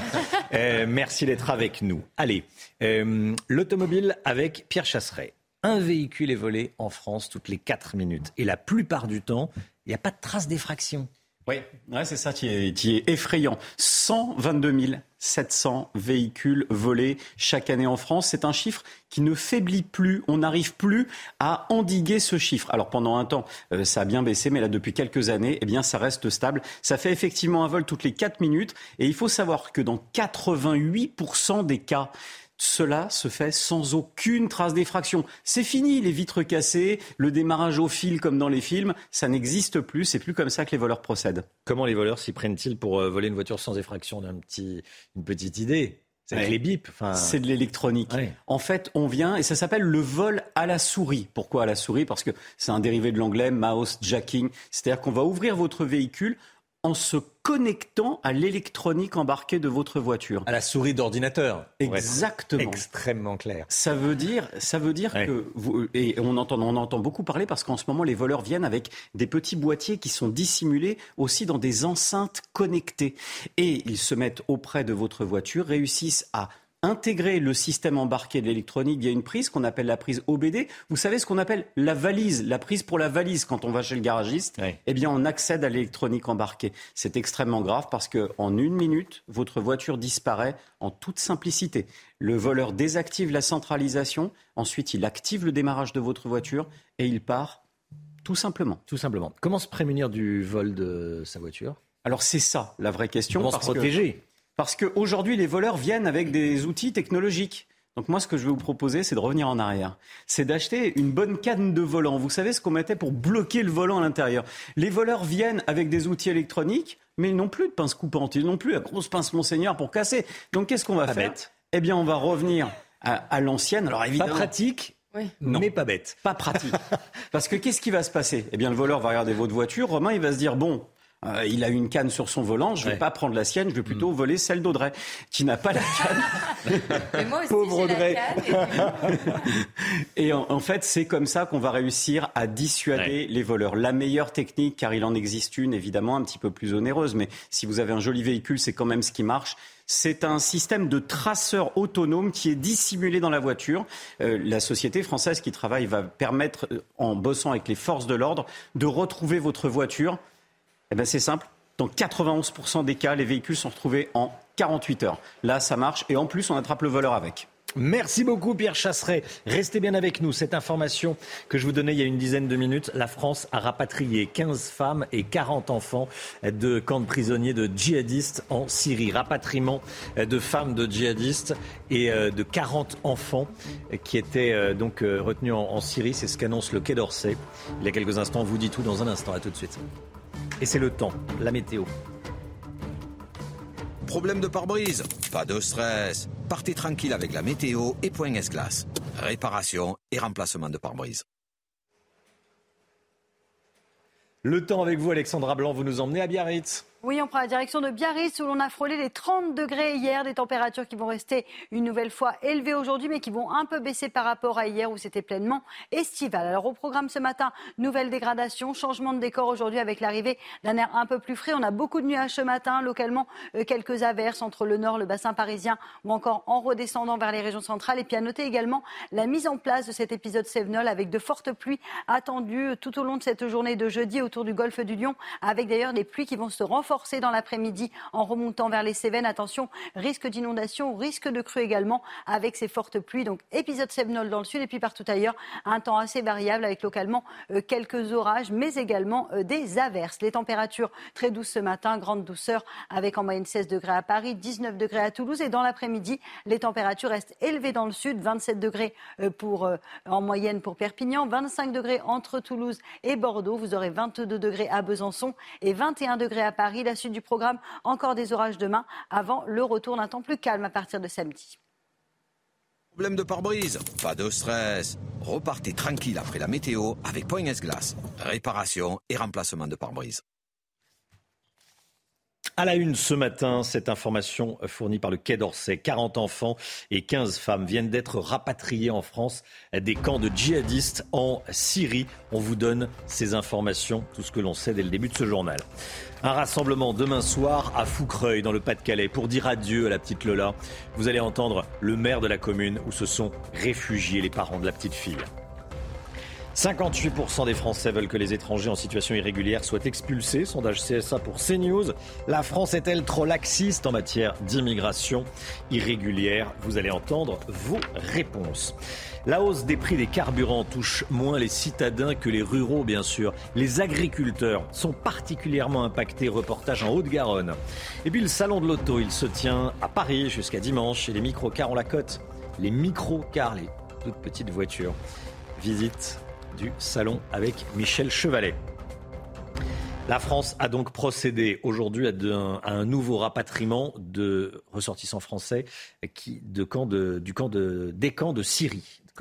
C'est une information du Quai d'Orsay. 40 enfants et 15 femmes sont revenus donc sur le territoire français. Les mineurs ont été remis au service chargé de l'aide à l'enfance. Les adultes sont remis aux autorités judiciaires compétentes. Voilà, 15 femmes et 40 enfants revenus donc des, des camps de djihadistes de Syrie rapatriés par les autorités françaises. On l'a appris ce matin. À Foucreuil, dans le Pas-de-Calais, un hommage aura lieu demain à 17h30. C'est la commune d'où sont originaires les parents de la petite Lola et où ils se sont réfugiés depuis le drame. Nos équipes ont rencontré euh, justement le maire de Foucreuil. Il évoque sa rencontre avec les parents de Lola. Écoutez.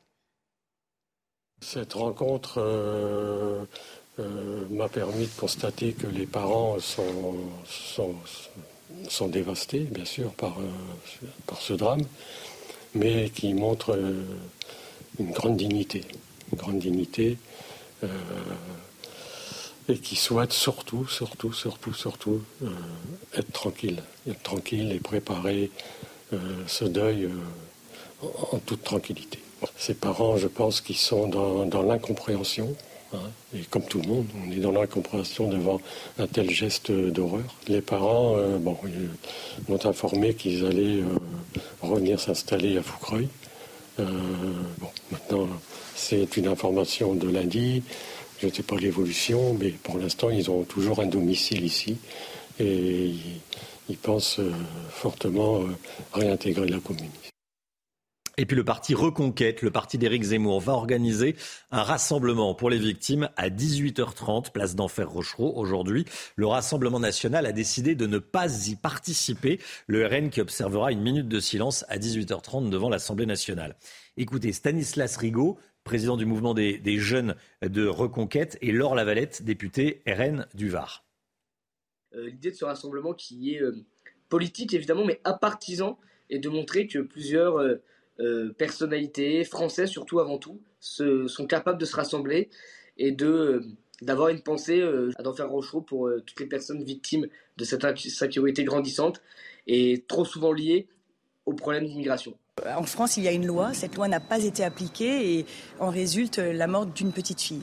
Donc euh, voilà, nous on a pris la décision de faire, j'allais dire encore une fois de façon très digne, pas une manifestation, mais une minute de, silence avec tous les députés du Rassemblement national devant l'Assemblée nationale. Voilà, et regardez la une de Paris Match cette semaine, la France sous le choc. Elle avait 12 ans. Une barbare l'a massacrée avec la photo de la petite Lola, évidemment. Une majorité de Français favorables au placement en centre de rétention administrative des étrangers en situation irrégulière. 58% exactement, c'est le résultat de notre sondage exclusif CSA euh, pour CNews et donc 42% euh, ils sont, n'y sont pas favorables. Et comme tous les matins, on vous consulte, on vous donne la parole dans la matinale. Ce matin, on vous pose cette question concernant l'immigration irrégulière. La France est-elle trop laxiste? Qu'est-ce que vous en pensez? Écoutez vos réponses, c'est votre avis. Moi, je pense qu'il faut se mettre à la place de tous ceux qui viennent en France et que euh, c'est pas par hasard. Euh, on a une vie de privilégiée et euh, il faut en avoir conscience. Et je pense que tout le monde n'en a pas vraiment conscience. Malheureusement, on a atteint la cote d'alerte. Regardez le nombre de personnes qui sont sans foyer. Les immigrés irrégulièrement sur le, sur le territoire doivent être expulsés. La pénurie de carburant en France, la grève a été levée dans trois sites de Total Énergie, Audrey. La situation semble tout de même s'améliorer.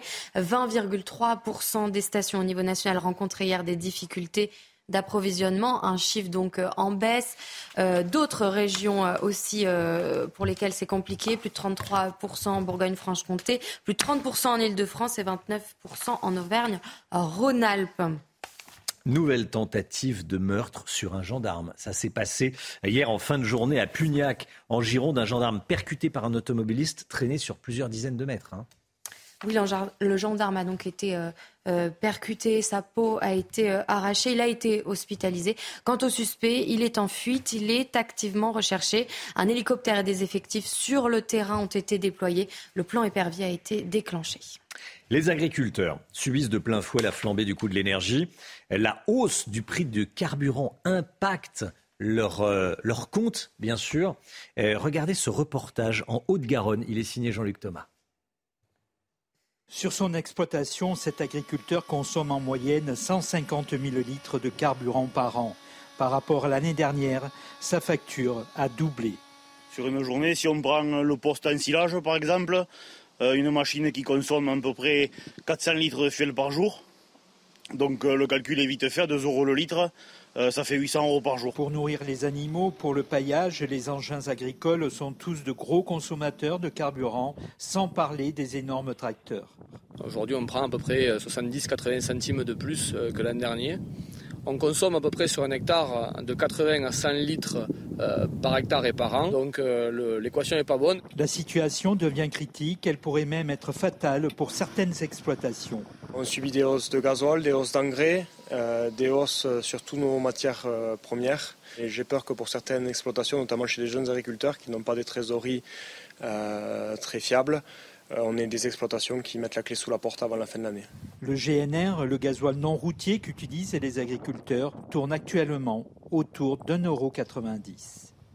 Jean-Christophe Lagarde quitte ses fonctions de président de l'UDI.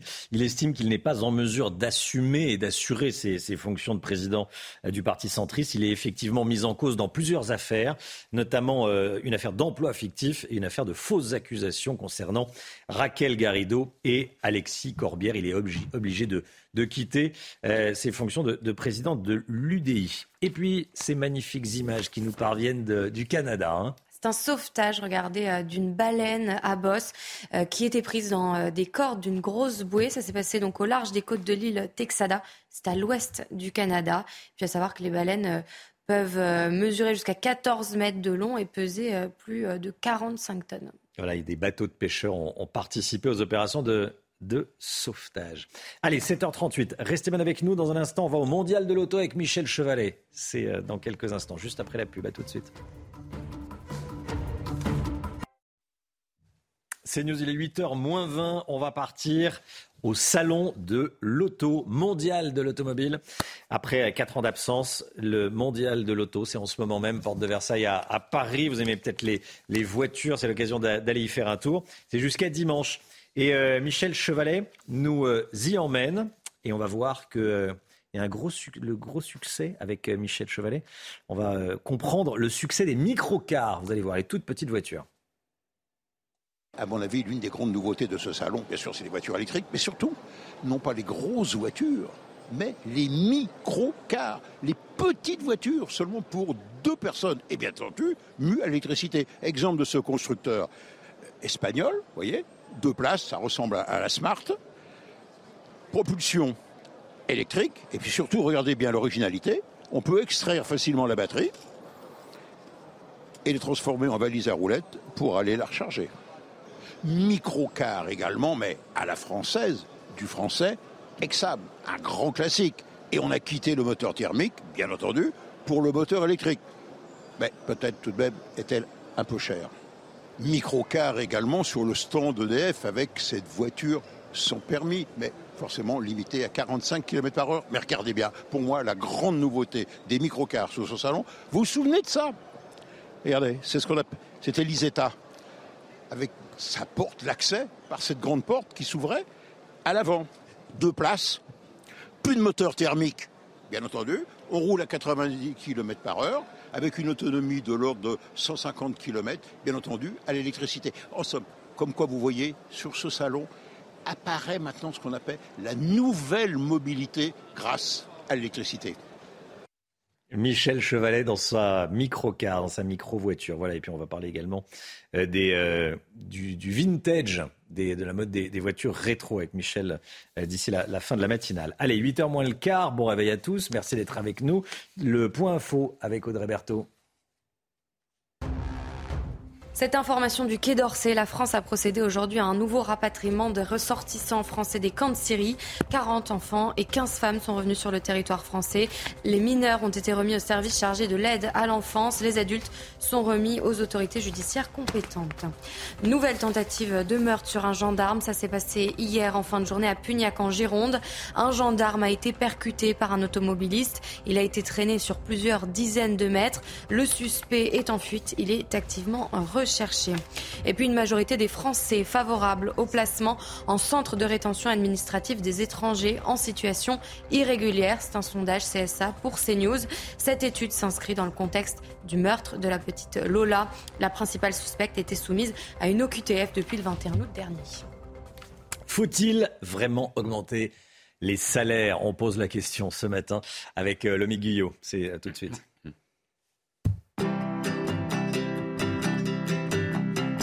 Votre programme avec Lesia, assureur d'intérêt général. Avec l'inflation, les prix s'envolent pour maintenir le pouvoir d'achat. Il faudrait logiquement que les fiches de paye suivent l'inflation. Le Guillot avec nous.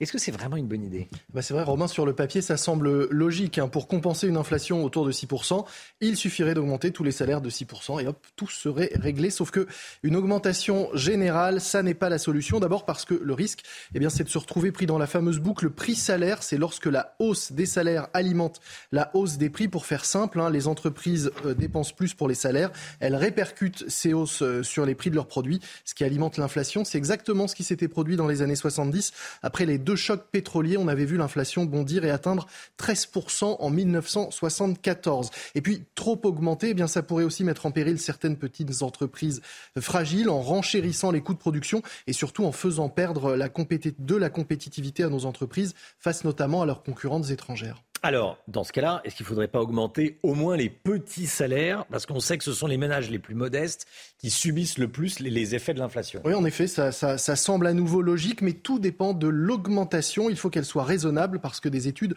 montrent qu'une forte hausse du salaire minimum contribue à augmenter le chômage. Attention, il ne faut pas non plus bloquer les salaires parce que là, en effet, on pénaliserait fortement les plus modestes et surtout, ça voudrait dire qu'on fait porter sur l'État le coût du maintien du pouvoir d'achat. Or, euh, ce n'est pas uniquement à l'État de payer hein, pour lutter contre l'inflation et maintenir le pouvoir d'achat avec euh, notamment le bouclier tarifaire sur l'énergie, parce que tous ces coups de pouce se font avec l'argent des impôts. Or, certaines entreprises qui sont très bénéficiaires ne payent pas tous les impôts qu'elles devraient en France. On peut donc se demander s'il ne serait pas plus juste qu'elles participent à la lutte contre l'inflation en augmentant les salaires plutôt que demander à l'État de le faire. Alors, finalement, vous nous dites qu'il faudrait que les entreprises qui dégagent d'importants bénéfices soient celles qui augmentent en priorité leurs salariés. Ça, ça semblerait parfaitement normal. En effet, il y a quelques années, souvenez-vous, Nicolas Sarkozy avait évoqué un partage des bénéfices des entreprises en trois tiers, un tiers pour l'investissement, un tiers pour les actionnaires et un tiers pour les salariés. On pourrait remettre cette idée sur la table, à condition toutefois euh, de bien garder une chose en tête, les bénéfices des entreprises se font sur une année, mais les augmentations, une fois accordées, c'est pour toujours. Or, certaines entreprises peuvent être très bénéficiaires une année et se retrouver en difficulté l'année suivante. Dans les périodes d'incertitude et de croissance atone comme en ce moment, l'augmentation n'est sans doute pas euh, la panacée. Peut-être qu'il faudrait mieux favoriser l'actionnariat euh, salarié ou développer le principe de participation à ou encore privilégier les primes qui, elles, sont ponctuelles, histoire de mieux partager aujourd'hui les richesses, mais sans mettre en danger nos entreprises demain.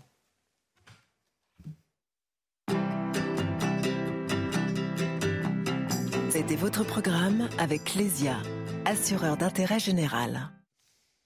7h47. Restez bien avec nous. Dans un instant, la, politique avec vous, Jérôme Béglé. Bonjour Jérôme, directeur général de la, de la rédaction du journal du dimanche. On va euh, revenir sur le meurtre de la petite Lola et sur les réactions politiques autour. À tout de suite. 8h 10, la, la politique avec vous, Jérôme Béglé. On va revenir sur le meurtre de la petite euh, Lola. Euh, cette affaire qui donne lieu ce drame qui donne lieu à des développements politiques que certains qualifient, je cite, d'indécente récupération. Qu'est-ce que vous en pensez, Jérôme? Bah, J'en pense que certains découvrent le Pérou à Orléans s'indigner que les oppositions utilisent cette tragédie pour poser euh, des questions, voire polémiquer avec euh, des membres du gouvernement, c'est de bonne guerre et ça a toujours existé. La plus spectaculaire de ces interférences politiques, appelons ça comme ça, remonte à la conférence de presse que tient le 12 septembre 1969 le président Georges Pompidou. Il répond à une question qu'on lui pose sur le suicide de Gabriel Russier, cette professeur qui avait trop aimé un de ses élèves mineurs. Il a déclamé des vers de Paul Éluard. Tout ça était très préparé.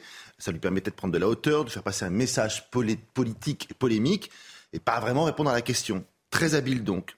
Euh, faisons un petit bond dans le temps. Souvenez-vous de Papivoise, ce retraité qui, le 18 avril 2002, a été rançonné puis roué de coups par des jeunes à Orléans. La droite s'était emparée de cette affaire, la gauche s'avait ignoré. Trois jours plus tard, Jean-Marie Le Pen accédait au second tour de la présidentielle. Un dernier exemple, le plus célèbre évidemment, pendant 12 ans, de 1894 à 1906, l'affaire Dreyfus a profondément et durablement euh, opposé deux camps. Des écrivains s'en sont mêlés, des gouvernements sont tombés, des députés se sont invectivés et des journaux ont mis tout cela en scène. Vraiment, on n'a rien inventé aujourd'hui. Alors la question est de savoir, Jérôme, bien sûr, s'il faut faire de ce drame, le meurtre de la petite Lola, un sujet politique et une arme polémique à l'Assemblée nationale. Le déroulement des faits tel qu'on le connaît aujourd'hui, ce que l'on sait aussi de la principale suspecte, pose évidemment mille questions. L'insécurité chronique qui gangrène la France, la facilité avec laquelle euh, des personnes en situation irrégulière peuvent se promener dans notre pays, l'inefficacité des fameuses obligations de quitter le territoire français, la politique pénale, les conditions d'obtention de permis de séjour pour des étudiants, les conditions dans lesquelles on est reconnu irresponsable, etc., etc., etc se contenter de l'émotion légitime ou de déclarations solennelles serait très insuffisant et ne rendrait pas compte de l'émotion qui sidère le pays. Et puis, euh, que les ministres arrêtent de se croire outragés ou diffamés dès qu'on leur pose une question un peu euh, piquante et dérangeante. C'est tellement facile de jouer des victimes. Si l'on veut que euh, l'atroce meurtre de cette adolescente serve à quelque chose, il faut que la sphère politique s'en empare et réalise ce qu'il faut faire pour renforcer la législation. Donc je vous le dis euh, ce matin, Romain, je souhaite que cette semaine et la prochaine et les prochaines peut-être, des députés et des sénateurs posent encore plus de questions irritantes, voire provocatrices aux ministres concernés par ce dramatique fait divers. Merci beaucoup, Jérôme Béglé. Les choses sont dites. Euh, Gabriel Attal sera l'invité de Laurence Ferrari à 8h15 ce matin, le ministre du Budget. Merci beaucoup, euh, Jérôme. Gabriel Attal, invité de Laurence Ferrari. vous l'avez noté, 8h15. Allez, tout de suite, l'instant musique, on va écouter Katy Perry vous est présenté par Médicis, spécialiste de la retraite des indépendants et entrepreneurs. Where We Started. Un titre de Katy Perry qu'on écoute ce matin en duo avec Thomas Rhett. Le clip vient de sortir, c'est une chanson romantique autour de quelques notes de guitare.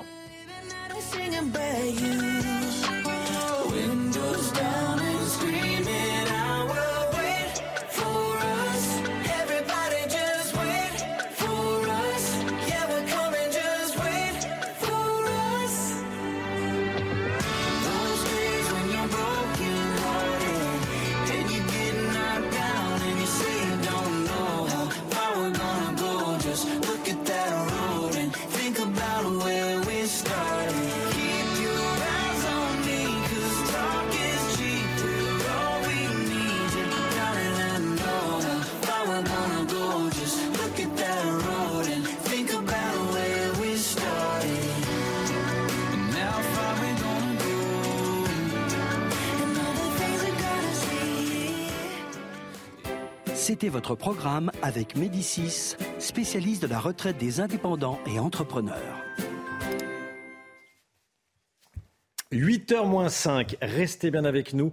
Eh, dans le journal de, 8h, on parlera notamment euh, de cette information tombée dans le courant de la matinale. La France a rapatrié 15 femmes et 40 enfants des camps de prisonniers djihadistes en Syrie. On va y revenir dans le, dans le journal de 8h. Soyez là. Euh, tout de suite, la météo, Alexandra Blanc. Problème de pare-brise Pas de stress. Partez tranquille avec la météo et point S-Glace. Réparation et remplacement de pare-brise. Ravi de vous retrouver avec des conditions météo qui se dégradent en cette journée de jeudi. Hier, il a fait très beau, très chaud dans le sud-ouest avec localement 32-33 degrés. Aujourd'hui, changement de décor avec l'arrivée d'un air beaucoup plus frais sur la France et donc conséquence, on va retrouver de l'instabilité, principalement entre le centre-est ou encore en remontant vers les régions du nord et puis également à surveiller cet épisode Sevenol qui donc se met en place autour du golfe du Lion avec de fortes pluies attendues. On attend également de bonnes rafales de vent et avec ce flux de sud, eh bien, les, les pluies ont tendance un petit peu à stagner. Elles ont beaucoup de mal à s'évacuer. C'est pourquoi, attention, le risque d'inondation est bien présent, risque de crue également en remontant donc vers les Cévennes, épisode Cévenol aujourd'hui et demain. On va en parler dans quelques instants. Côté température, eh bien, les températures baissent un petit peu aujourd'hui. C'est beaucoup plus respirable dans le sud-ouest, même si ça reste tout de même très très chaud hein, pour la saison. 25 degrés en moyenne entre Bordeaux et Toulouse, 27 degrés à Perpignan, 23 degrés entre Limoges et Clermont-Ferrand. On perd en moyenne 5 à 6 degrés par rapport à hier. Et puis la grande douceur se maintient sur le nord, 21 degrés à Paris, encore 20 degrés en Bourgogne. La suite du programme, demain, attention, les fortes pluies vont se décaler, vous le voyez, entre les Alpes du Sud ou encore en allant euh, vers la Côte d'Azur. On retrouvera également partout ailleurs un temps bien gris, de bonnes rafales de vent, toujours un peu d'instabilité et beaucoup de grisailles au pied des Pyrénées. Attention donc à ces fortes pluies sur le sud-est. Côté température, ça va rester plutôt doux pour la saison, même si ça baisse un petit peu. 20 degrés sur le nord et 23 degrés dans le sud. Problème de pare-brise Pas de stress. Repartez tranquille après la météo avec Point S-Glace. Réparation et remplacement de pare-brise. C'est News, il est bientôt 8 heures. Bienvenue à tous. Merci d'être avec nous. L'équipe de la matinale est là eh, pour vous aider à bien démarrer cette journée. Comme tous les jours, on est avec Audrey Berthaud, on est avec Florian Tardif, Augustin Donadieu nous accompagne, Amaury Bucco et Lomic Guillot pour l'économie. Beaucoup d'actualités encore euh, aujourd'hui, euh, évidemment. À commencer par ce plan épervier déclenché en Gironde ces dernières heures. Les forces de l'ordre sont à la recherche de l'homme qui a grièvement blessé un gendarme, suite à un refus d'obtempérer, la victime a été traînée sur plusieurs dizaines de mètres. Le récit avec vous, Augustin Donadieu. L'essence coule à nouveau au pistolet des pompes à essence. On se dirige vers un retour à la normale. Il n'y a plus qu'une raffinerie en grève. On va retrouver Célia Judas et Charles Baget dans une station des Hauts-de-Seine. Cette information tombée ce matin, 40 enfants et 15 femmes sont revenues sur le territoire français. Ils ont été rapatriés aujourd'hui depuis les camps de prisonniers djihadistes de Syrie. Des violences contre la police aux abords de différents lycées d'Île-de-France et en région lyonnaise. Qui sont les délinquants? Que se passe-t-il exactement? On verra ça avec Amaury Bucco. Nouvelle tentative de meurtre donc sur un gendarme. Je voulais qu'on y revienne dès le début de ce, de ce journal. Ça s'est passé en fin de journée à Pugnac, en Gironde. Un gendarme percuté par un automobiliste. Le suspect dans la nature. Le plan épervier a été déclenché. Augustin Donadieu, quels sont les éléments dont vous disposez ce matin Que s'est-il passé Eh bien, vous venez de le dire, euh, Romain, une tentative de meurtre sur un gendarme hier en fin d'après-midi à Pugnac en Gironde. C'est euh, un gendarme donc qui a été grièvement blessé après avoir été euh, percuté délibérément par un automobiliste qui a refusé d'obtempérer lors d'un banal contrôle routier. Le militaire est toujours hospitalisé à l'heure actuelle. Il souffre de nombreuses fractures aux jambes. Sa peau a été arrachée car il a été traîné sur plusieurs dizaines de mètres. La gendarmerie a quand même euh, communiqué hier soir. Ils ont indiqué que son pronostic vital n'était plus engagé. Le ministre de l'Intérieur, Gérald Darmanin, a apporté son plein soutien aux militaires hier soir euh, sur Twitter. Le suspect, quant à lui, est toujours en fuite. Le plan épervier a été déclenché. Ce plan de recherche inclut notamment le déploiement d'un hélicoptère sur zone ainsi que de nombreuses équipes au sol, également une équipe cynophile. À Foucreuil, dans le Pas-de-Calais, un hommage aura lieu demain à 17h30. Foucreuil, c'est la, la, commune d'où sont originaires les parents de la petite Lola. C'est là-bas qu'ils se sont euh, réfugiés après le drame. Oui, et euh, nos équipes ont pu rencontrer euh, le maire de Foucreuil. Il évoque sa rencontre avec les parents de la petite Lola. Je vous laisse écouter. Cette rencontre euh, euh, m'a permis de constater que les parents sont, sont, dévastés, bien sûr, par, euh, par, ce drame, mais qui montrent une grande dignité, une grande dignité, et qui souhaitent surtout, surtout, surtout, surtout être tranquille, être tranquille et préparer ce deuil en toute tranquillité. Ces parents, je pense, qui sont dans, l'incompréhension, hein, et comme tout le monde, on est dans l'incompréhension devant un tel geste d'horreur. Hein. Voilà, c'est comme ça que j'ai trouvé les parents pour résumer un peu. Et regardez cette une de Paris Match, la France sous le choc. Elle avait 12 ans, une barbare l'a massacrée avec euh, la photo de, la petite fille. Une majorité de Français favorables au placement en centre de rétention administrative des étrangers en situation irrégulière. 58% exactement, c'est le résultat de notre sondage CSA pour CNews. 42% disent non. Euh, écoutez Patrick Stefanini, ancien secrétaire général du ministère de l'Immigration. Euh, pour lui, l'expression OQTF est trompeuse l'expression OQTF, obligation de quitter le territoire français, porte mal son nom parce qu'en pratique, euh, l'étranger en situation irrégulière est seulement invité dans un délai de 30 jours à quitter le territoire français.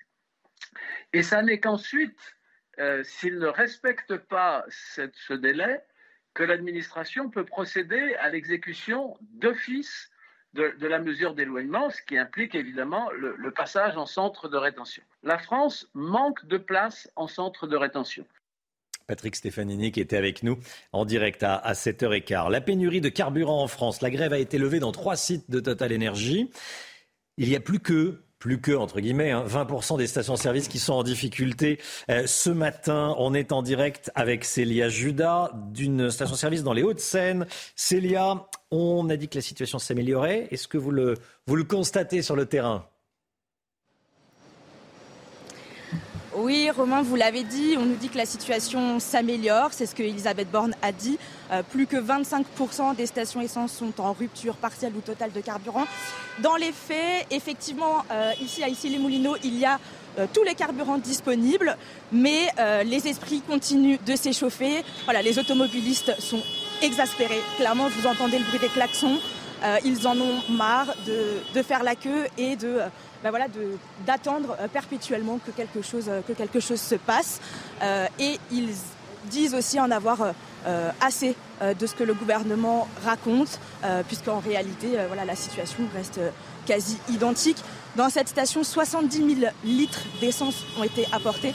Ce qu'il est important de dire, c'est que ça ne vient pas d'une raffinerie totale, ça vient d'un dépôt de stockage de Gennevilliers. Donc finalement, est-ce qu'on peut réellement dire que la situation s'améliore? Je ne suis pas sûre oui, effectivement, ça a l'air d'être encore le, bazar derrière vous. Ça va dans le bon sens, espérons-le. Merci beaucoup, Célia, avec Charles Baget. Cette information qu'on vous donnait euh, dès 7h15 dans, dans la matinale, 40 enfants et 15 femmes ont été rapatriés par les autorités françaises d'un camp, de différents camps de prisonniers djihadistes en, en Syrie. Les dernières informations, Florian Tardif? Oui, information euh, communiquée euh, ce matin par, par le Quai d'Orsay qui confirme le changement euh, de doctrine de la France à ce sujet opéré il y a plusieurs mois.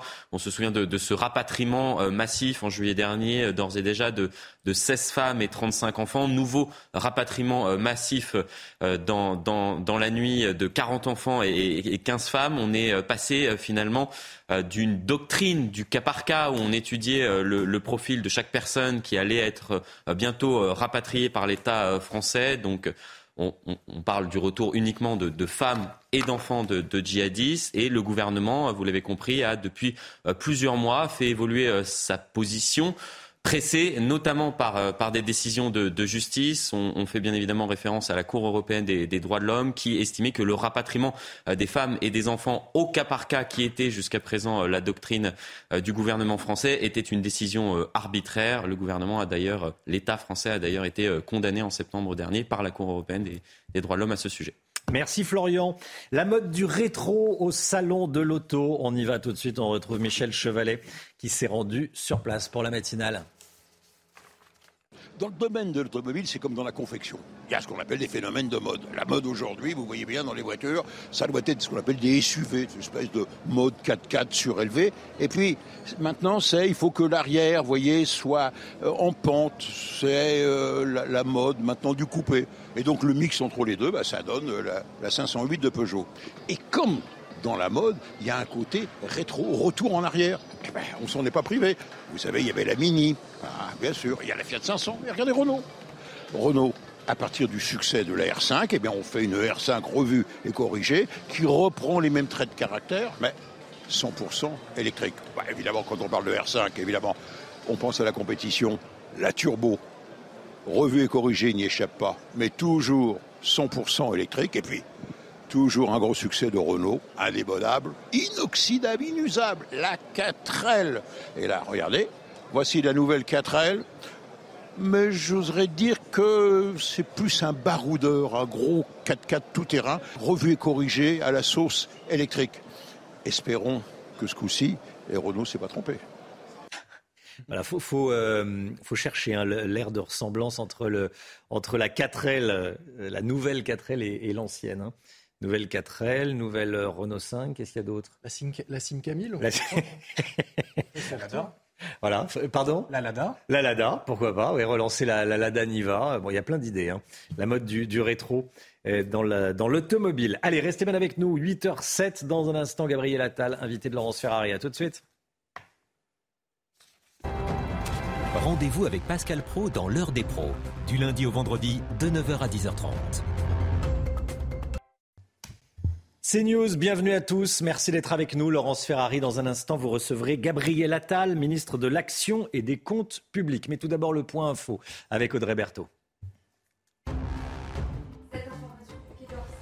va procéder aujourd'hui à un nouveau rapatriement des ressortissants français des camps de prisonniers djihadistes en Syrie. 40 enfants et 15 femmes sont revenus sur le territoire français. Les mineurs ont été remis au service chargé de l'aide à l'enfance. Les adultes sont remis aux autorités judiciaires compétentes. Cette nouvelle tentative de meurtre sur un gendarme, ça s'est passé hier en fin de journée à Pugnac en Gironde. Un gendarme a été percuté par un automobiliste. Il a été traîné sur plusieurs dizaines de mètres. Le suspect est en fuite. Il est activement recherché. Le plan épervier a été déclenché. Et puis une majorité des Français sont favorables au placement en centre de rétention administrative des étrangers en situation irrégulière. C'est un sondage CSA pour CNews. Cette étude s'inscrit dans le contexte du meurtre de la petite Lola. La principale suspecte était soumise à une OQTF depuis le 21 août dernier. Laurence Gabriel Attal est votre invité ce matin. Monsieur le ministre, Bonjour, bienvenue dans la matinale de CNews. Il y avait peu de doutes concernant le budget 2023. Hier, le gouvernement a utilisé le fameux article 49.3 qui permet au gouvernement de faire passer un texte en force. C'est un aveu de faiblesse, ce passage en force pour vous Comme vous l'avez dit, c'était euh, inéluctable puisque les oppositions avaient annoncé avant même qu'on commence la discussion du budget que quoi qu'il y ait dans le budget, elles voteraient contre et que donc on n'aurait pas le choix d'utiliser euh, euh, le 49.3. Pour autant, moi, ce que je retiens, c'est qu'il y a eu plus d'une soixantaine d'heures de débat 10 jours de débat, 1500 amendements examinés. Oui, qui ont servi puisque le texte adopté avec le 49.3 n'est pas le même que celui qui est rentré dans les discussions. À la marge. À la marge. Ah non, on a retenu euh, des amendements importants qui étaient présentés par la majorité et par les oppositions, par exemple. avec des mesures concrètes. Par exemple, pour les familles qui travaillent, qui doivent faire garder leurs enfants, On a augmenté le euh, plafond du crédit d'impôt garde d'enfants à 3500 euros. Une autre mesure qui était proposée par l'opposition sur les tickets restaurants, on augmente la valeur faciale des tickets restaurants. On passe de 11,80 euros à 13 euros. Une autre mesure qui était proposée par les oppositions, on octroie une demi-part fiscale supplémentaire pour les veuves d'anciens combattants. C'était attendu aussi. Ça va permettre de baisser euh, euh, leurs impôts. Il y a d'autres mesures comme ça qui vont nous permettre d'enrichir le texte. Donc la discussion a été utile. Ça représente quelle somme à peu près, ces amendements que vous avez acceptés de l'opposition? Au global, l'ensemble des amendements qu'on a acceptés, c'est 700 millions d'euros de dépenses supplémentaires. La moitié des dépenses, euh, c'est pour les oppositions, la moitié pour la majorité. Donc sur un budget total de? Sur un budget total de 450-500 milliards d'euros. Voilà, donc on est d'accord que c'est epsilon. Ben, vous savez, on est aussi responsable avec les finances publiques et avec le budget et l'argent des Français. C'est vrai que euh, si on écoutait euh, les oppositions, il y aurait eu 8, 10 milliards d'euros de dépenses euh, supplémentaires. Et on a une responsabilité quand on voit ce qui se passe autour de nous, notamment au Royaume-Uni, qui a été dans un risque de crise financière du fait d'un budget qui était, je pense, un peu inconsidéré. on doit être responsable avec l'argent des Français. sans surprise, vous avez rejeté l'amendement visant à taxer les super dividendes que pourtant vos alliés du MoDem réclamaient. pourquoi vous l'avez rejeté? Parce que notre priorité et ce qu'on cible, c'est ce que certains ont appelé les super profits. Mhm. Euh, on a trouvé un mécanisme au niveau européen qu'on transpose au niveau français. Très concrètement, les entreprises de l'énergie qui ont fait des profits grâce, entre guillemets, à l'inflation sur les prix de l'énergie, bah, l'État va récupérer ces sommes pour financer le bouclier euh, tarifaire. Quand et combien? Bah, Déjà, on a déjà commencé cette mhm. année, euh, puisque le mécanisme européen il est inspiré du mécanisme français. Et puis, l'année prochaine, ça va se poursuivre. C'est plusieurs dizaines de milliards d'euros. C'est ce qui finance le bouclier tarifaire. Parce que vous savez que si on faisait rien l'an prochain, la facture euh, d'électricité, de gaz des Français, de tous ceux qui nous écoutent, mhm. augmenterait en moyenne de 120%. On va la bloquer à 15%. Ça veut dire qu'entre les 15% et les 120%, c'est les finances publiques qui compensent. Et elles compensent comment? Parce qu'on récupère sur les grandes entreprises. Et donc, on préfère cibler ces super profits plutôt que les dividendes. Puisque vous savez qu'il y a beaucoup de salariés aujourd'hui, y compris des salariés modestes, qui reçoivent des dividendes de leurs entreprises. Parce qu'on a développé l'actionnariat salarié, la participation dans l'entreprise. Et donc, on ne souhaite pas évidemment les mettre à contribution. On va continuer à parler d'énergie dans un instant. Pas de retour de l'ISF non plus, hein, ça. Euh, on touche non, pas à ça, a été examiné par le Parlement et une majorité euh, parlementaire a voté contre le rétablissement de l'ISF. Moi, je rappelle que la politique fiscale qu'on a menée depuis cinq ans, c'est ce qui fait qu'on est redevenu le pays le plus attractif euh, en Europe pour les investissements étrangers. Et c'est pas moi qui le dis, c'est un baromètre international indépendant. C'est grâce à ça, probablement aussi, qu'on a le taux de chômage le plus bas depuis 15 ans, le taux de chômage des jeunes le plus bas depuis 40 ans. Donc il faut garder cette cohérence qui permet à notre économie de se développer. Un mot du budget de la sécurité sociale qui doit être euh, étudié dès aujourd'hui au Parlement. Pareil, vous allez y aller avec le 49.3 dès aujourd'hui ou même demain, c'est ça? Bah, ce que je constate, c'est que de la même manière que pour le budget de l'État, euh, les oppositions expliquent que quoi qu'il arrive, elles voteront contre le budget de la sécurité sociale. Mais sans même nous dire vraiment ce qui ne leur va pas dans le budget. C'est ça qui est bizarre. Euh, pour la première fois dans l'histoire, on va dépenser plus de 100 milliards d'euros pour l'hôpital public. Je pense que tous les Français attendent qu'on renforce les moyens de l'hôpital public. On donne des moyens supplémentaires pour nos personnes âgées, avec deux heures prises en charge par semaine en plus d'accompagnement, de convivialité, de lien social, avec la création de postes dans les maisons mhm. de retraite. Donc, euh, les oppositions ne nous disent pas si, alors, les gênent. Le euh, professeur Philippe Juvin, par exemple, dit que vous avez bâti ce budget en partant du principe qu'il n'y a pas de Covid, bon, euh, dont acte. Rien pour les Covid longs, rien sur la rémunération des personnels soignants pour le week-end et la nuit, rien sur les soins palliatifs, rien sur les déserts médicaux. Alors, on a provisionné plus d'un milliard d'euros justement sur le Covid pour prévoir ces dépenses. Sur les déserts médicaux, mon collègue François Braun, dans ce texte, porte des mesures importantes euh, pour euh, assurer la présence médicale. Vous savez qu'on a notamment une mesure sur la quatrième année d'internat pour euh, les étudiants pour renforcer la présence médicale dans ces territoires. Donc il y a des mesures. Donc je trouve ça assez curieux, moi, d'annoncer avant même la discussion qu'on votera contre un budget. Et donc dans ces conditions, oui, on sera amené très probablement à utiliser le 49.3 sur le budget de la sécurité sociale. Aujourd'hui ou demain? Ça va dépendre aussi des débats. Est-ce qu'il y a une opposition, une forme de euh, blocage systématique absolu. Vous venez de le dire. Donc oui, ou pas. Vous allez utiliser le 49 si, aujourd'hui ou demain. Si ça se confirme, c'est une possibilité importante. Alors parlons de l'énergie euh, et notamment euh, de la grève des carburants. Ça s'améliore un tout petit peu sur ce territoire-là. Les vacances de la Tissin ne sont pas menacées? En tout cas, on fait tout pour que ça soit le plus simple possible pour les Français. moi, je... ceux qui seront à même de dire s'il y a une amélioration ou pas, c'est pas moi, c'est les Français. Voilà. Euh, ce qu'on voit nous. Mais quand même, vous devez le savoir. ce qu'on voit nous au niveau national. Vous aviez vu pas de pénurie, vous étiez un peu trompé. Non, mais ce qu'on voit au niveau national aujourd'hui, c'est qu'il y a euh, de moins en moins de raffineries et de dépôts de carburant qui sont bloqués je crois qu'on est à une ou deux raffineries, euh, sur sept qui sont encore bloquées et euh, cinq dépôts sur 200 qui sont bloqués parce qu'on a fait des réquisitions. Donc au niveau national, on voit ça. Après, l'important, c'est que ça s'améliore à la pompe pour les Français. Et vous avez encore des Français qui font la queue avec leur voiture pendant plusieurs heures pour prendre du carburant. Ça, ça va prendre encore quelques jours, je pense, avant de s'améliorer sensiblement. Euh, est-ce qu'il euh, fallait que Patrick Pouyanné, le patron de Total Energy, est-ce que vous estimez que lui, il a fait une erreur en évoquant son salaire, en disant je suis très fatigué de la, communication autour de mon salaire? Moi, je ne veux pas faire du commentaire de tweet ou accabler des gens. Non, mais le porte-parole du gouvernement, Olivier Véran, dit attention au message qu'on envoie aux Français sur ce type de salaire.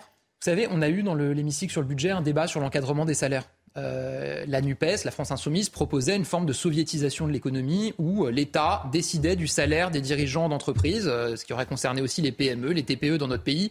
Nous, on ne souhaite pas aller là-dedans. Les salaires des dirigeants d'entreprise, ils sont validés par les actionnaires. Première chose. Et deuxième chose, moi, ce qui m'importe, si un dirigeant d'entreprise décide de s'augmenter ou est augmenté, c'est que cette entreprise partage la valeur dans l'entreprise, qu'elle augmente aussi ses salariés, qu'elle fasse des gestes aussi pour le pouvoir d'achat des Français. En l'occurrence, Total, peut juger que ce n'est pas suffisant, mais euh, a fait la ristourne à la pompe pour 500 millions d'euros. Et les Français ont vu euh, que le carburant a baissé dans les stations. Ils ont obtenu un accord avec leurs salariés, un peu dans la douleur, mhm. pour revaloriser de 7% euh, les salaires dans les raffineries. Donc c'est aussi ça, moi, qui m'importe. La ristourne à la pompe, justement, vous l'avez prolongée, le gouvernement, jusqu'au 15 novembre. Je ne vois pas comment vous allez pouvoir l'arrêter en réalité. Il va falloir la prolonger, et la prolonger, et la prolonger. Ça va dépendre euh, de l'évolution du prix du pétrole. Euh, si Il ne va pas s'améliorer, vous le savez. Bah, si on voit qu'il y a une nouvelle explosion du prix du, pétrole, on sera amené à prendre d'autres mesures. Simplement. Pas, que la ristourne à la pompe. Ça ne sera pas la ristourne, puisque la ristourne va s'arrêter. Ça sera une aide. Vous nous confirmez qu'elle s'arrête le 15 novembre? Oui, bien sûr, et ça sera une aide ciblée sur ceux qui travaillent. Ce qui s'arrête le 15 novembre, c'est la partie à 30 mhm. centimes. Mhm, Après, ça, ça, ça, baisse et c'est jusqu'à la fin de l'année. Mais euh, il faut désormais aller vers des aides plus ciblées.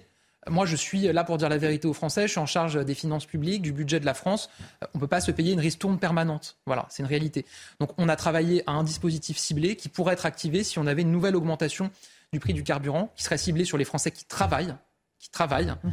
euh, et qui sont obligés d'utiliser leur voiture pour aller travailler. Et ceux qui, recherchent un emploi, qui prennent leur voiture pour chercher un emploi. On peut imaginer avec Pôle emploi des solutions pour ceux qui recherchent vraiment un emploi, pour les accompagner euh, euh, avec des aides. Mais l'aide ciblée, il faut qu'elle cible vraiment les Français qui travaillent. justement, le bouclier énergétique, vous en aviez parlé pour les particuliers, il est effectif dès maintenant et, aussi au mois de janvier pour les entreprises. Qu'est-ce que vous allez faire? Il y a nombre de petites entreprises qui sont au bord de la faillite.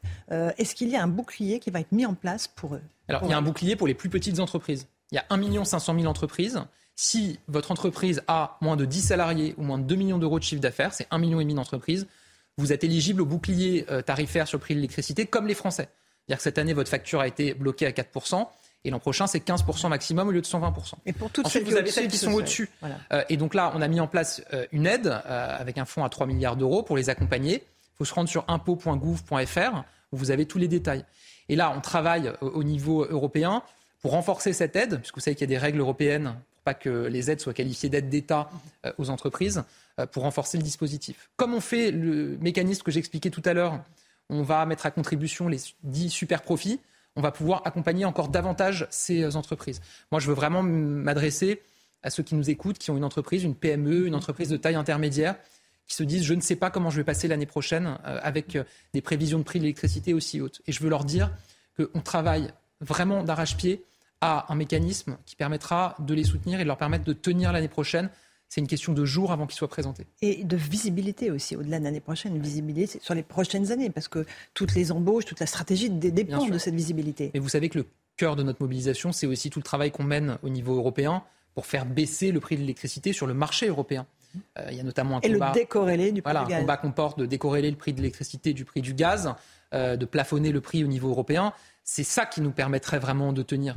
Et il y a une réunion très importante qui se tient aujourd'hui et demain, euh, puisqu'il y a un Conseil européen qui se tient, auquel participe le président de la République pour continuer à avancer sur ce sujet. En revanche, le conseil prévu avec l'Allemagne a été reporté. Il y a de l'eau dans le gaz entre la France et l'Allemagne sur ce sujet-là, particulièrement. Il y a des, débats. il a été reporté. Hein. Non, mais il y a des débats, c'est une certitude. on peut avoir des désaccords sur certains points, on peut avoir parfois un peu un bras de fer sur certains sujets. C'est sain aussi, euh, évidemment, et c'est ce qui se passe dans une communauté politique comme l'Union européenne. Mhm. Mais je ne crois pas que ça va au-delà de ça. Le quoi qu'il en coûte, je reviens, euh, parce que les Français, ils ont vu qu'il était possible pendant toute la période Covid. On a sauvé les entreprises. Pourquoi là, alors qu'elles sont de la même façon menacées dans leur survie, vous n'activeriez pas ce type de dispositif? Parce qu'on a changé de monde? on est passé d'un moment où il y avait une forme d'argent gratuit, puisque les taux d'intérêt auxquels on empruntait étaient soit à zéro, soit négatifs. ils ont remonté. Et donc notre dette, nos emprunts nous coûtent beaucoup plus cher. Et donc, on doit être précautionneux avec l'argent des Français pour ces raisons-là. Par ailleurs, pendant le euh, Covid et le quoi qu'il en coûte, euh, toute l'économie a été fermée et mise à l'arrêt. Ce qui n'est pas le cas. Il y a des grandes difficultés pour beaucoup mmh. d'entreprises, mais on peut les accompagner de manière ciblée. J'aimerais qu'on parle de la petite Lola, 12 ans, qui a été euh, assassinée vendredi dernier. Euh, euh, Olivier Véran a reconnu les efforts à faire concernant l'application des obligations de quitter le territoire, puisque sa meurtrière présumée est une ressortissante algérienne de 24 ans en situation irrégulière. Ce n'est pas la première fois que ce type de débat a lieu. Est-ce que vous pensez qu'il est indécent de l'avoir en ce moment, ou est-ce que toutes les questions doivent être posées? Ah, Moi, je pense que d'abord, c'est un drame absolument bouleversant et atroce, au-delà de l'imaginable, en réalité, qui bouleverse tous les Français. Euh, et dans ces circonstances, évidemment que toutes les questions sont légitimes et qu'en tant que membre du gouvernement, on est là pour rendre des comptes et pour répondre aux questions qui sont posées. Ce qui est indécent, en revanche, c'est la récupération politique, l'instrumentalisation politique de la mémoire de cette euh, fillette par certaines formations politiques, notamment à l'extrême droite. Voilà. Mais sur les questions qui sont posées, la question des OQTF que mhm. vous avez évoquée, ça fait des années qu'on en parle, et quand je dis des années, c'est plusieurs quinquennats. Et des euh, années qu'on est inefficace. Ben, que par ailleurs, c'est un enjeu, euh, c'est une difficulté pour tous les pays européens, mhm. parce qu'on peut délivrer des OQTF. La difficulté qu'on a, c'est à expulser un certain nombre de ressortissants, notamment de pays du Maghreb, puisque les pays d'origine n'acceptent pas de les reprendre. Mhm. Et on a ce problème en France, mais on a le même problème en Allemagne et dans les pays qui nous entourent. Mais vous la première ministre est en Algérie. Ça ne sert à rien tous ces voyages. Aujourd'hui, je, ne dirais pas ça, Laurence Ferrari, parce qu'on voit que les éloignements cette année ont augmenté par rapport à l'année dernière. Pourquoi? Parce qu'on a pris des mesures très dures, de, 20%. Mhm. On a pris des mesures très dures. Euh, on a notamment réduit drastiquement le nombre de visas qu'on délivre aux ressortissants de ces pays. Et on a dit à leurs dirigeants, si vous voulez qu'on donne des visas, des entrées légales à vos ressortissants, acceptez de reprendre vos ressortissants qui n'ont rien à faire en France. On voit qu'il commence à y avoir euh, une amélioration de ce point de vue-là, une augmentation de 20% des éloignements par rapport à l'année dernière. Aujourd'hui, on éloigne grosso modo euh, autant qu'au point haut du quinquennat euh, Sarkozy. C'est pas assez. Il faut continuer, il faut aller plus loin. Moi, j'entends euh, des responsables politiques qui nous font des leçons sur le sujet. J'entends assez peu de propositions sur la manière dont on pourrait faire mieux. Et moi, je suis très ouvert à entendre toutes les propositions, mais on voit qu'autour de nous, un certain nombre de pays européens sont confrontés à la même situation. Il faut continuer là aussi une forme de bras de fer avec euh, des pays qui n'acceptent pas de reprendre leurs ressortissants. Le taux d'expulsion en Allemagne est de 53%, alors que chez nous, il est entre 10 et 15%. C'est un peu différent, Laurence Ferrari, parce qu'en Allemagne, ils ne délivrent des OQTF que quand ils sont quasiment sûrs d'expulser euh, les euh, personnes. En volume, c'est-à-dire en nombre de personnes expulsées. Et donc nous, on les, on les délivre en étant sûr qu'ils ne seront pas ah bah, expulsés. non, on les délivre quand on considère qu'ils n'ont rien à faire sur notre sol. et effectivement, il y en a certains qu'on n'arrive pas à expulser. Prenez en volume, en nombre de personnes expulsées, on est grosso modo au même niveau que les Allemands. On fait deux fois plus que les Italiens, 50% de plus que les Espagnols. Mais encore une fois, je ne dis pas ça pour dire euh, tout fonctionne parfaitement bien. La réalité, c'est qu'on euh, n'arrive pas à expulser suffisamment. Mais en tout cas, ce que je dis, c'est qu'on a engagé des mesures extrêmement fortes avec les pays. Et d'ailleurs, ils ont réagi, vous vous souvenez, assez vivement quand on a réduit le nombre de visas euh, pour être plus efficace en la matière. Pourquoi est-ce qu'Emmanuel Macron avait promis 100% d'exécution de ses OQTF alors au début de son premier mandat? C'est notre objectif. Parce que la réalité, c'est que. Mais on en est tellement loin. Nous, ce qu'on souhaite. Il y a une telle impuissance de l'État. Les Français la demandent, la fermeté de l'État français. Euh, Tous les jours, ils la demandent. Bien sûr, et ils ont raison de la demander. Et notre rôle, c'est de la viser, et ça doit être notre objectif, et c'est ce, ce qu'on poursuit. Voilà. Mais vous avez vu qu'on a renforcé nos mesures pour pousser les pays d'origine à accepter de reprendre leurs ressortissants. Cette mesure sur les visas, elle avait été mise en place par aucun des gouvernements précédents, alors même que les difficultés, on les connaissait on éloignait 20% mhm. euh, à l'époque du quinquennat de Nicolas Sarkozy, comme aujourd'hui. Voilà, et on cherche toujours à aller plus loin. Euh, plus de centres de rétention administrative. Gérald Darmanin annonce 300 places supplémentaires à l'horizon 2026. On, a le temps d'attendre jusque-là? Non, et puis d'ailleurs, on en a créé récemment. Euh, on a créé, je crois, 140, un centre de 140 places à Lyon, il n'y a pas si longtemps que ça. Euh, on a augmenté par ailleurs la durée de rétention dans les centres de rétention administrative parce que parfois le temps 90 jours. Oui, parce que parfois le temps pour recevoir le laissez-passer euh, consulaire bah, était tellement euh, long que la personne sortait du centre de rétention. Donc on a augmenté ces délais-là. Par ailleurs, on a un texte sur l'immigration qui arrivera dans les prochains mois et qui nous permettra aussi de prendre des mesures. De durcir?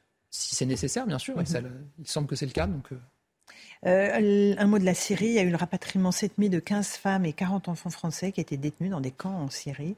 Les mineurs sont remis aux, services sociaux, euh, les femmes à la justice. Euh, il faut continuer dans cette voie-là. Il faut rapatrier. Il y a encore, je crois, 150 ressortissantes français là-bas Il faut le faire au cas par cas. C'est ce qu'on fait. On entend souvent des associations, des personnalités politiques qui nous disent rapatrier d'un coup tout le monde et tous les ressortissants qui ont la nationalité française en Syrie. Nous, on a fait le choix de faire du cas par cas parce que les situations sont très différentes et parce qu'on doit être évidemment extrêmement précautionneux. Et donc, vous l'avez dit, les enfants ont un suivi euh, médico-social euh, et euh, les mamans, les femmes sont remises à la justice. Personne n'est laissé dans la nature. Voilà, il y a évidemment un suivi qui est fait et c'est pour ça qu'il faut le faire par étapes et de manière ciblée. Gabriel Attal était l'invité de la matinale qui s'apprête à dégainer un autre 49.3 pour le budget de la sécurité sociale. Merci beaucoup à vous d'être venu. À vous, Romain Desarmes, pour la suite. C'est News, il est 8h30. Merci d'être avec nous. Merci à vous, Laurence Ferrari, et à votre invité, Gabriel Attal, le ministre du Budget, ministre des Comptes publics. À Foucreuil, dans le Pas-de-Calais, on se prépare au rassemblement en hommage à la petite Lola. Ça sera demain à 17h30. Foucreuil, vous savez, euh, c'est la commune d'où sont originaires les parents de la petite Lola. Euh, c'est là où ils se sont réfugiés après le, drame. Nos équipes ont pu rencontrer le maire de Foucreuil qui a évoqué sa, rencontre avec les parents de la petite Lola. Cette rencontre euh, m'a permis de constater que les parents sont dévastés, bien sûr, par, euh, par, ce drame, mais qui montre euh, une grande dignité. Une grande dignité euh, et qui souhaitent surtout, surtout, surtout, surtout être tranquille, être tranquille et préparer ce deuil en, toute tranquillité. Ces parents, je pense, qui sont dans, l'incompréhension, et comme tout le monde, on est dans l'incompréhension devant un tel geste d'horreur. Les parents euh, bon, m'ont informé qu'ils allaient euh, revenir s'installer à Foucreuil. Euh, bon, maintenant, c'est une information de lundi. Je ne sais pas l'évolution, mais pour l'instant, ils ont toujours un domicile ici. Et ils pensent euh, fortement euh, réintégrer la commune. Le président de Reconquête, Éric Zemmour, organise un rassemblement pour les victimes à 18h30, place d'Enfer Rochereau. Le Rassemblement national a refusé d'y participer. Le RN qui euh, organisera et observera plus précisément une minute de silence à 18h30 devant l'Assemblée nationale. Écoutez ce qu'a dit Éric Ciotti ce matin chez nos confrères d'RTL. Je crois qu'il faut respecter le deuil de cette famille. Euh, moi, j'ai dit, je participerai à tout hommage si la famille le souhaite. Moi, je ne participerai pas à toute forme de récupération politique. Euh, Il en fait, on est d'accord ou pas? Je n'ai pas à juger ce que font euh, les autres. Cette manifestation, dans un cadre politique, me paraît inopportune. Je l'ai dit immédiatement. Regardez cette une de Paris Match, la France sous le choc. Elle avait 12 ans, une barbare l'a massacrée, une de Paris Match cette semaine. Ce sondage, une majorité de Français favorables au placement en centre de rétention administrative des étrangers en situation irrégulière, Audrey. 58% exactement, c'est le résultat du sondage CSA pour CNews. 42% disent non. Et justement, comme euh, tous les matins, on vous consulte, on vous donne la parole. Ce matin, on vous pose cette question concernant l'immigration irrégulière. La France est-elle trop laxiste? Écoutez vos réponses, c'est votre avis.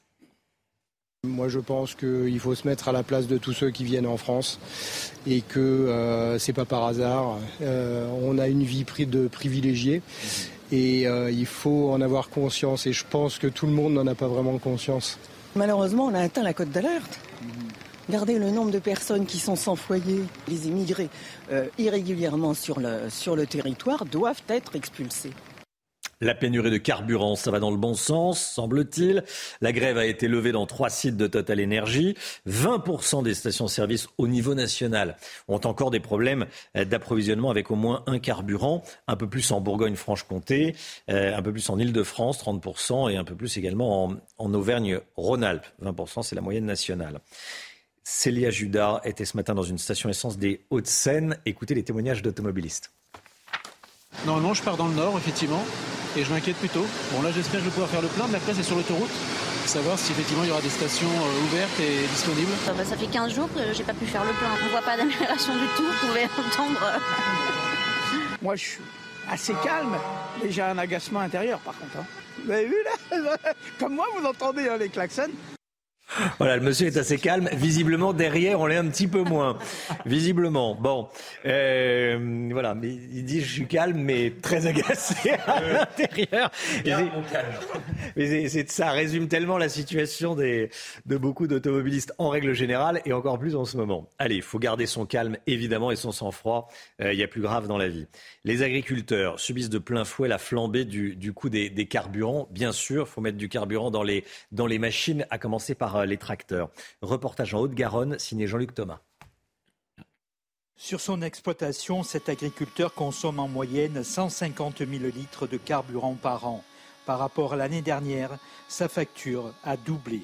Sur une journée, si on prend le poste en silage par exemple, euh, une machine qui consomme à peu près 400 litres de fuel par jour, donc euh, le calcul est vite fait, 2 euros le litre, euh, ça fait 800 euros par jour. Pour nourrir les animaux, pour le paillage, les engins agricoles sont tous de gros consommateurs de carburant, sans parler des énormes tracteurs.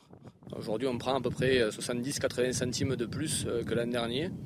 On consomme à peu près sur un hectare de 80 à 100 litres euh, par hectare et par an, donc l'équation n'est pas bonne. La situation devient critique, elle pourrait même être fatale pour certaines exploitations. On subit des hausses de gasoil, des hausses d'engrais, euh, des hausses sur toutes nos matières euh, premières. Et j'ai peur que pour certaines exploitations, notamment chez les jeunes agriculteurs qui n'ont pas des trésoreries euh, très fiables, on ait des exploitations qui mettent la clé sous la porte avant la fin de l'année. Le GNR, le gasoil non routier qu'utilisent les agriculteurs, tourne actuellement autour d'un euro. Nouvelle tentative de meurtre sur un gendarme. Ça s'est passé hier en fin de journée à Pugnac, en Gironde. Un gendarme a été percuté par un automobiliste. Il a été traîné sur plusieurs dizaines de mètres, Audrey. Il souffre de fractures à la jambe. Sa peau a été euh, arrachée. Il a été hospitalisé. Quant au suspect, il est euh, en fuite. Il est activement recherché. Un hélicoptère et des effectifs euh, sur le terrain ont été déployés. Le plan épervier a été déclenché. Ce récit glaçant de l'abominable assassinat d'une femme de ménage, Nadia Assad, dimanche matin à Nantes. Le tueur présumé est un jeune homme de 21 ans. Il rentrait de boîte de nuit. Trop tôt, semble-t-il, à son goût. Il avait été expulsé de cette boîte de nuit où il était très alcoolisé. Il y était allé avec euh, un ami. Il a ensuite discuté avec la victime qui, elle, attendait le bus. Il était aux alentours de 6h30 du matin. Elle allait travailler, elle allait faire des, des ménages. L'homme serait ensuite rentrer chez lui pour y prendre un couteau de cuisine et retourner et la poignarder. Renaud Godel est procureur de la République de Nantes. Écoutez ce qu'il a dit hier sur le déroulé des faits. À la suite donc euh, d'une soirée qui ne s'est pas déroulée ainsi qu'il l'avait imaginé, il a raccompagné euh, son ami à son domicile et qu'il a alors, nous dit-il, été pris d'une rage qu'il n'est pas parvenu à maîtriser qu'il s'est rendu dans un premier temps devant cet abribus où il avait vu qu'il y avait une femme, que la nature euh, de leur échange verbal euh, lui a permis de, de se calmer, qu'il est alors revenu à son domicile, il est revenu à pied au niveau de l'abribus où se trouvait cette femme. Malheureusement, elle était encore là lorsqu'il est arrivé et c'est alors qu'il a, euh, nous dit-il, asséné plusieurs coups de couteau extrêmement violents Vague de violence dans les lycées franciliens en Ile-de-France, des affrontements entre jeunes et forces de l'ordre ont éclaté dans une vingtaine de lycées. Des débordements faisant suite à ceux du lycée Joliot-Curie à Nanterre lundi dernier. À Lyon, il y a eu également des violences. 18 euh, interpellations hein, à Lyon et, autour de, Lyon. Euh, pas de revendications précises. Amaury Bucco avec nous. Euh, vous avez enquêté. vous pouvez nous en dire plus. Qu'est-ce qui se passe dans ces lycées et autour des lycées? C'est une très bonne question, Romain. Personne ne comprend vraiment les, revendications de ces jeunes qui sèment la zizanie au bord des écoles depuis plusieurs jours. Tout a commencé donc la semaine dernière au lycée Julio Curie de Nanterre. Des jeunes, pas tous lycéens, ont pris euh, prétexte de la mutation d'un professeur de mathématiques pour bloquer l'école et affronter les forces de l'ordre. Des revendications religieuses comme le port de certaines tenues islamiques dans l'école ont également été évoquées par certains élèves de cette école. Mais voilà, depuis lundi, à la faveur hein, du, euh, de la grève générale, mais surtout par euh, contagion des réseaux sociaux. Ces violences se sont étendues dans de nombreux autres lycées. Euh, vous avez évoqué Lyon, Romain. Il y a aussi une vingtaine de lycées de la région parisienne qui ont été concernés par ces faits, selon nos sources policières, comme dans des villes comme Mantes-la-Jolie, Maurepas, Fontenay-sous-Bois, etc. À par exemple, quatre établissements, rien qu'hier, ont été concernés par ces violences. Alors, ce qui est étonnant, c'est que c'est à peu près le même type de violence que celles qui sévissent habituellement dans les banlieues sensibles, un poubelle incendiée, tir de mortier, cocktail molotov, jet de pavé, etc. Et alors parfois, ces jeunes ne sont pas contentés de, mettre le bazar en dehors des écoles, ils, ont fait ça aussi dans les écoles. Hier, par exemple, une source policière nous indiquait que 17 tirs de mortier avaient été tirés à l'intérieur d'un lycée en région parisienne. Il y a aussi, euh, ça je l'ai appris ce matin, euh, hier, une, des toilettes d'un lycée de Mantes-la-Jolie qui, ont pris feu. Et euh, alors, concernant le profil des, des personnes qui font ça, bah, écoutez, ils ont en général entre 14 et 17 ans, hein, pour ceux qui ont été interpellés. Euh, ils sont euh, très souvent lycéens, mais parfois aussi déscolarisés. En fait, ils se profitent du chaos ambiant euh, pour se greffer dessus. Merci beaucoup, Amaury.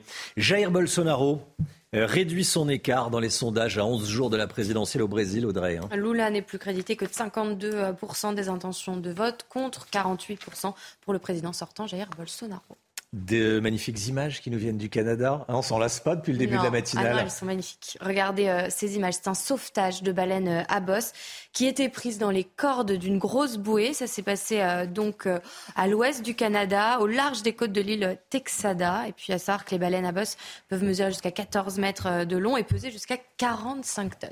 Voilà, voilà il est les bateaux, euh, des bateaux de pêcheurs ont participé aux, opérations. La baleine va mieux, euh, c'est le principal. Allez, on part euh, à présent au mondial de l'auto. Retrouver Michel Chevalet.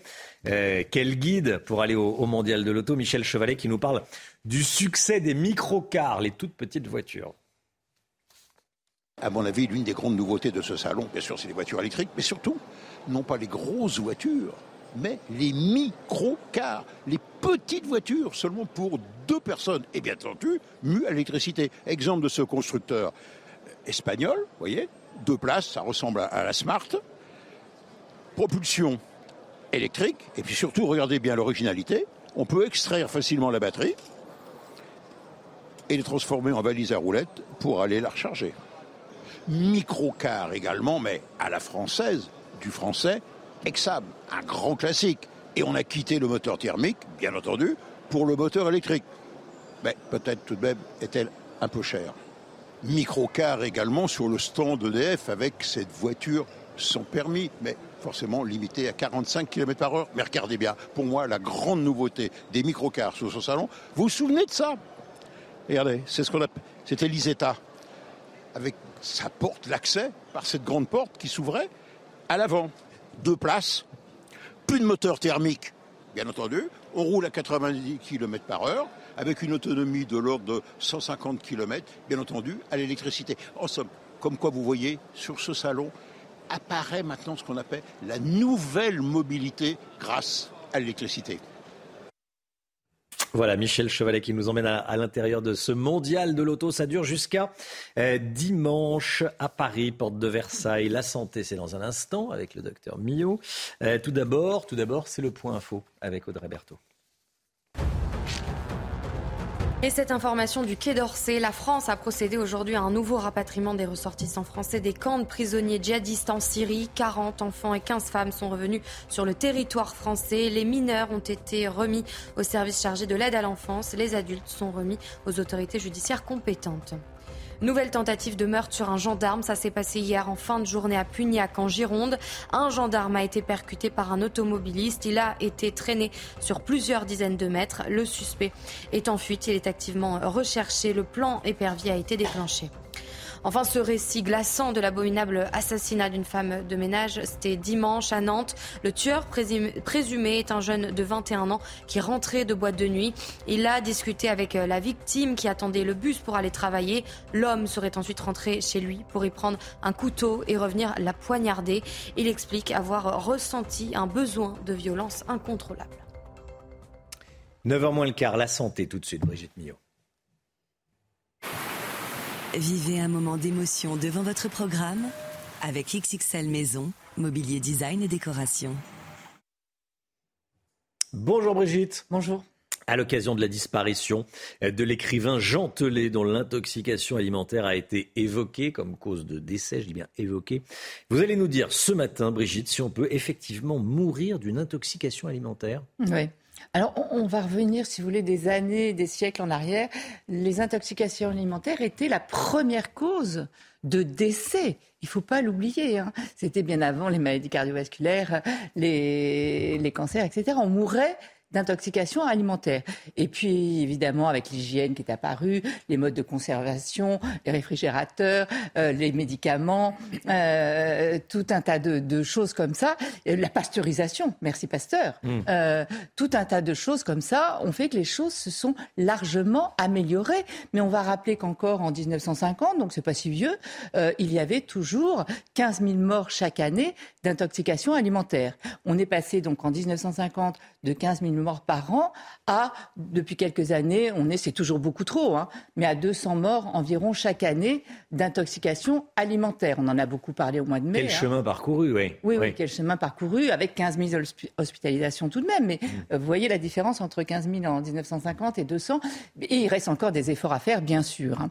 Euh, donc, euh, ces intoxications alimentaires, elles, elles, peuvent être dues à différents agents pathogènes. Ça peut être des parasites comme la toxoplasmose. Maintenant, tout le monde a entendu parler de la salmonellose, l'hystériose, euh, tous ces noms maintenant, malheureusement, hein, on les connaît un peu tous, donc soit des bactéries, soit des virus. Pour simplifier, on va dire que euh, les plus fréquentes sont liées à des virus et les plus graves sont liées à des bactéries. Euh, que se passe-t-il quand un agent pathogène pénètre dans notre corps? On a un premier système de défense déjà, c'est notre acidité gastrique. Vous savez que dans l'estomac, il y a de l'acide chlorhydrique, hein, c'est capable de détruire plein de choses, et c'est la première barrière euh, contre les infections, contre les agents pathogènes, donc pour les détruire. D'ailleurs, un petit mot pour ceux qui prennent des antiacides, euh, ils ont une barrière moins efficace que ceux qui n'en prennent pas. Euh, et ensuite, il y a notre immunité, bien sûr.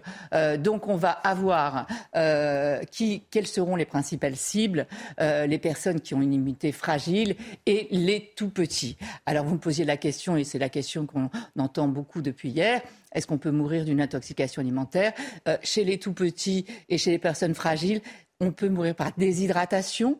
Parce qu'on perd énormément, énormément, énormément d'eau, on peut mourir par déshydratation.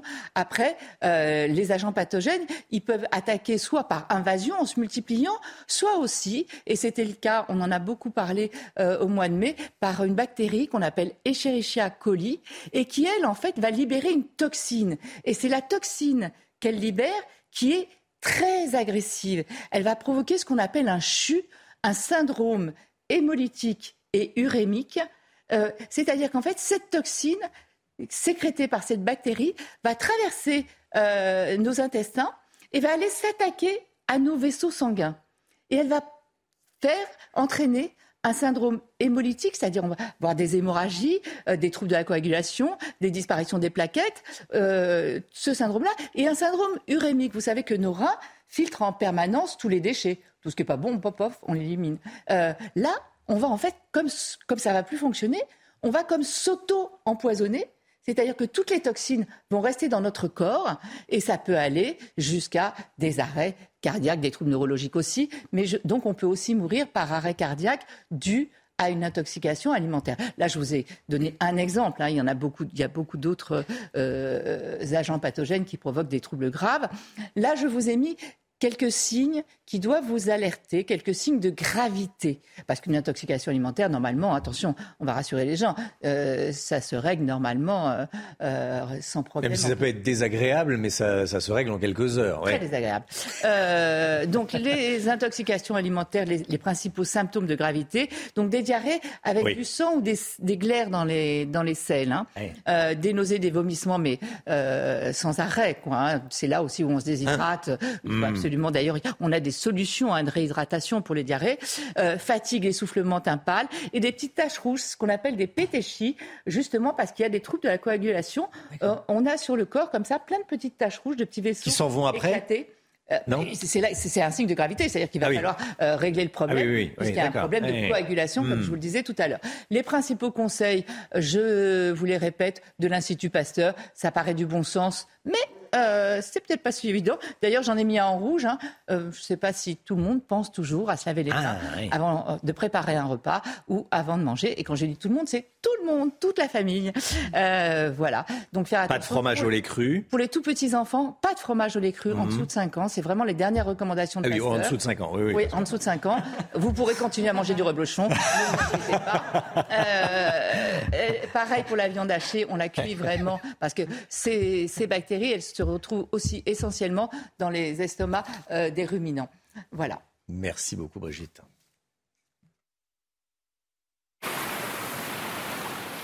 C'était votre programme avec XXL Maison, Mobilier Design et Décoration.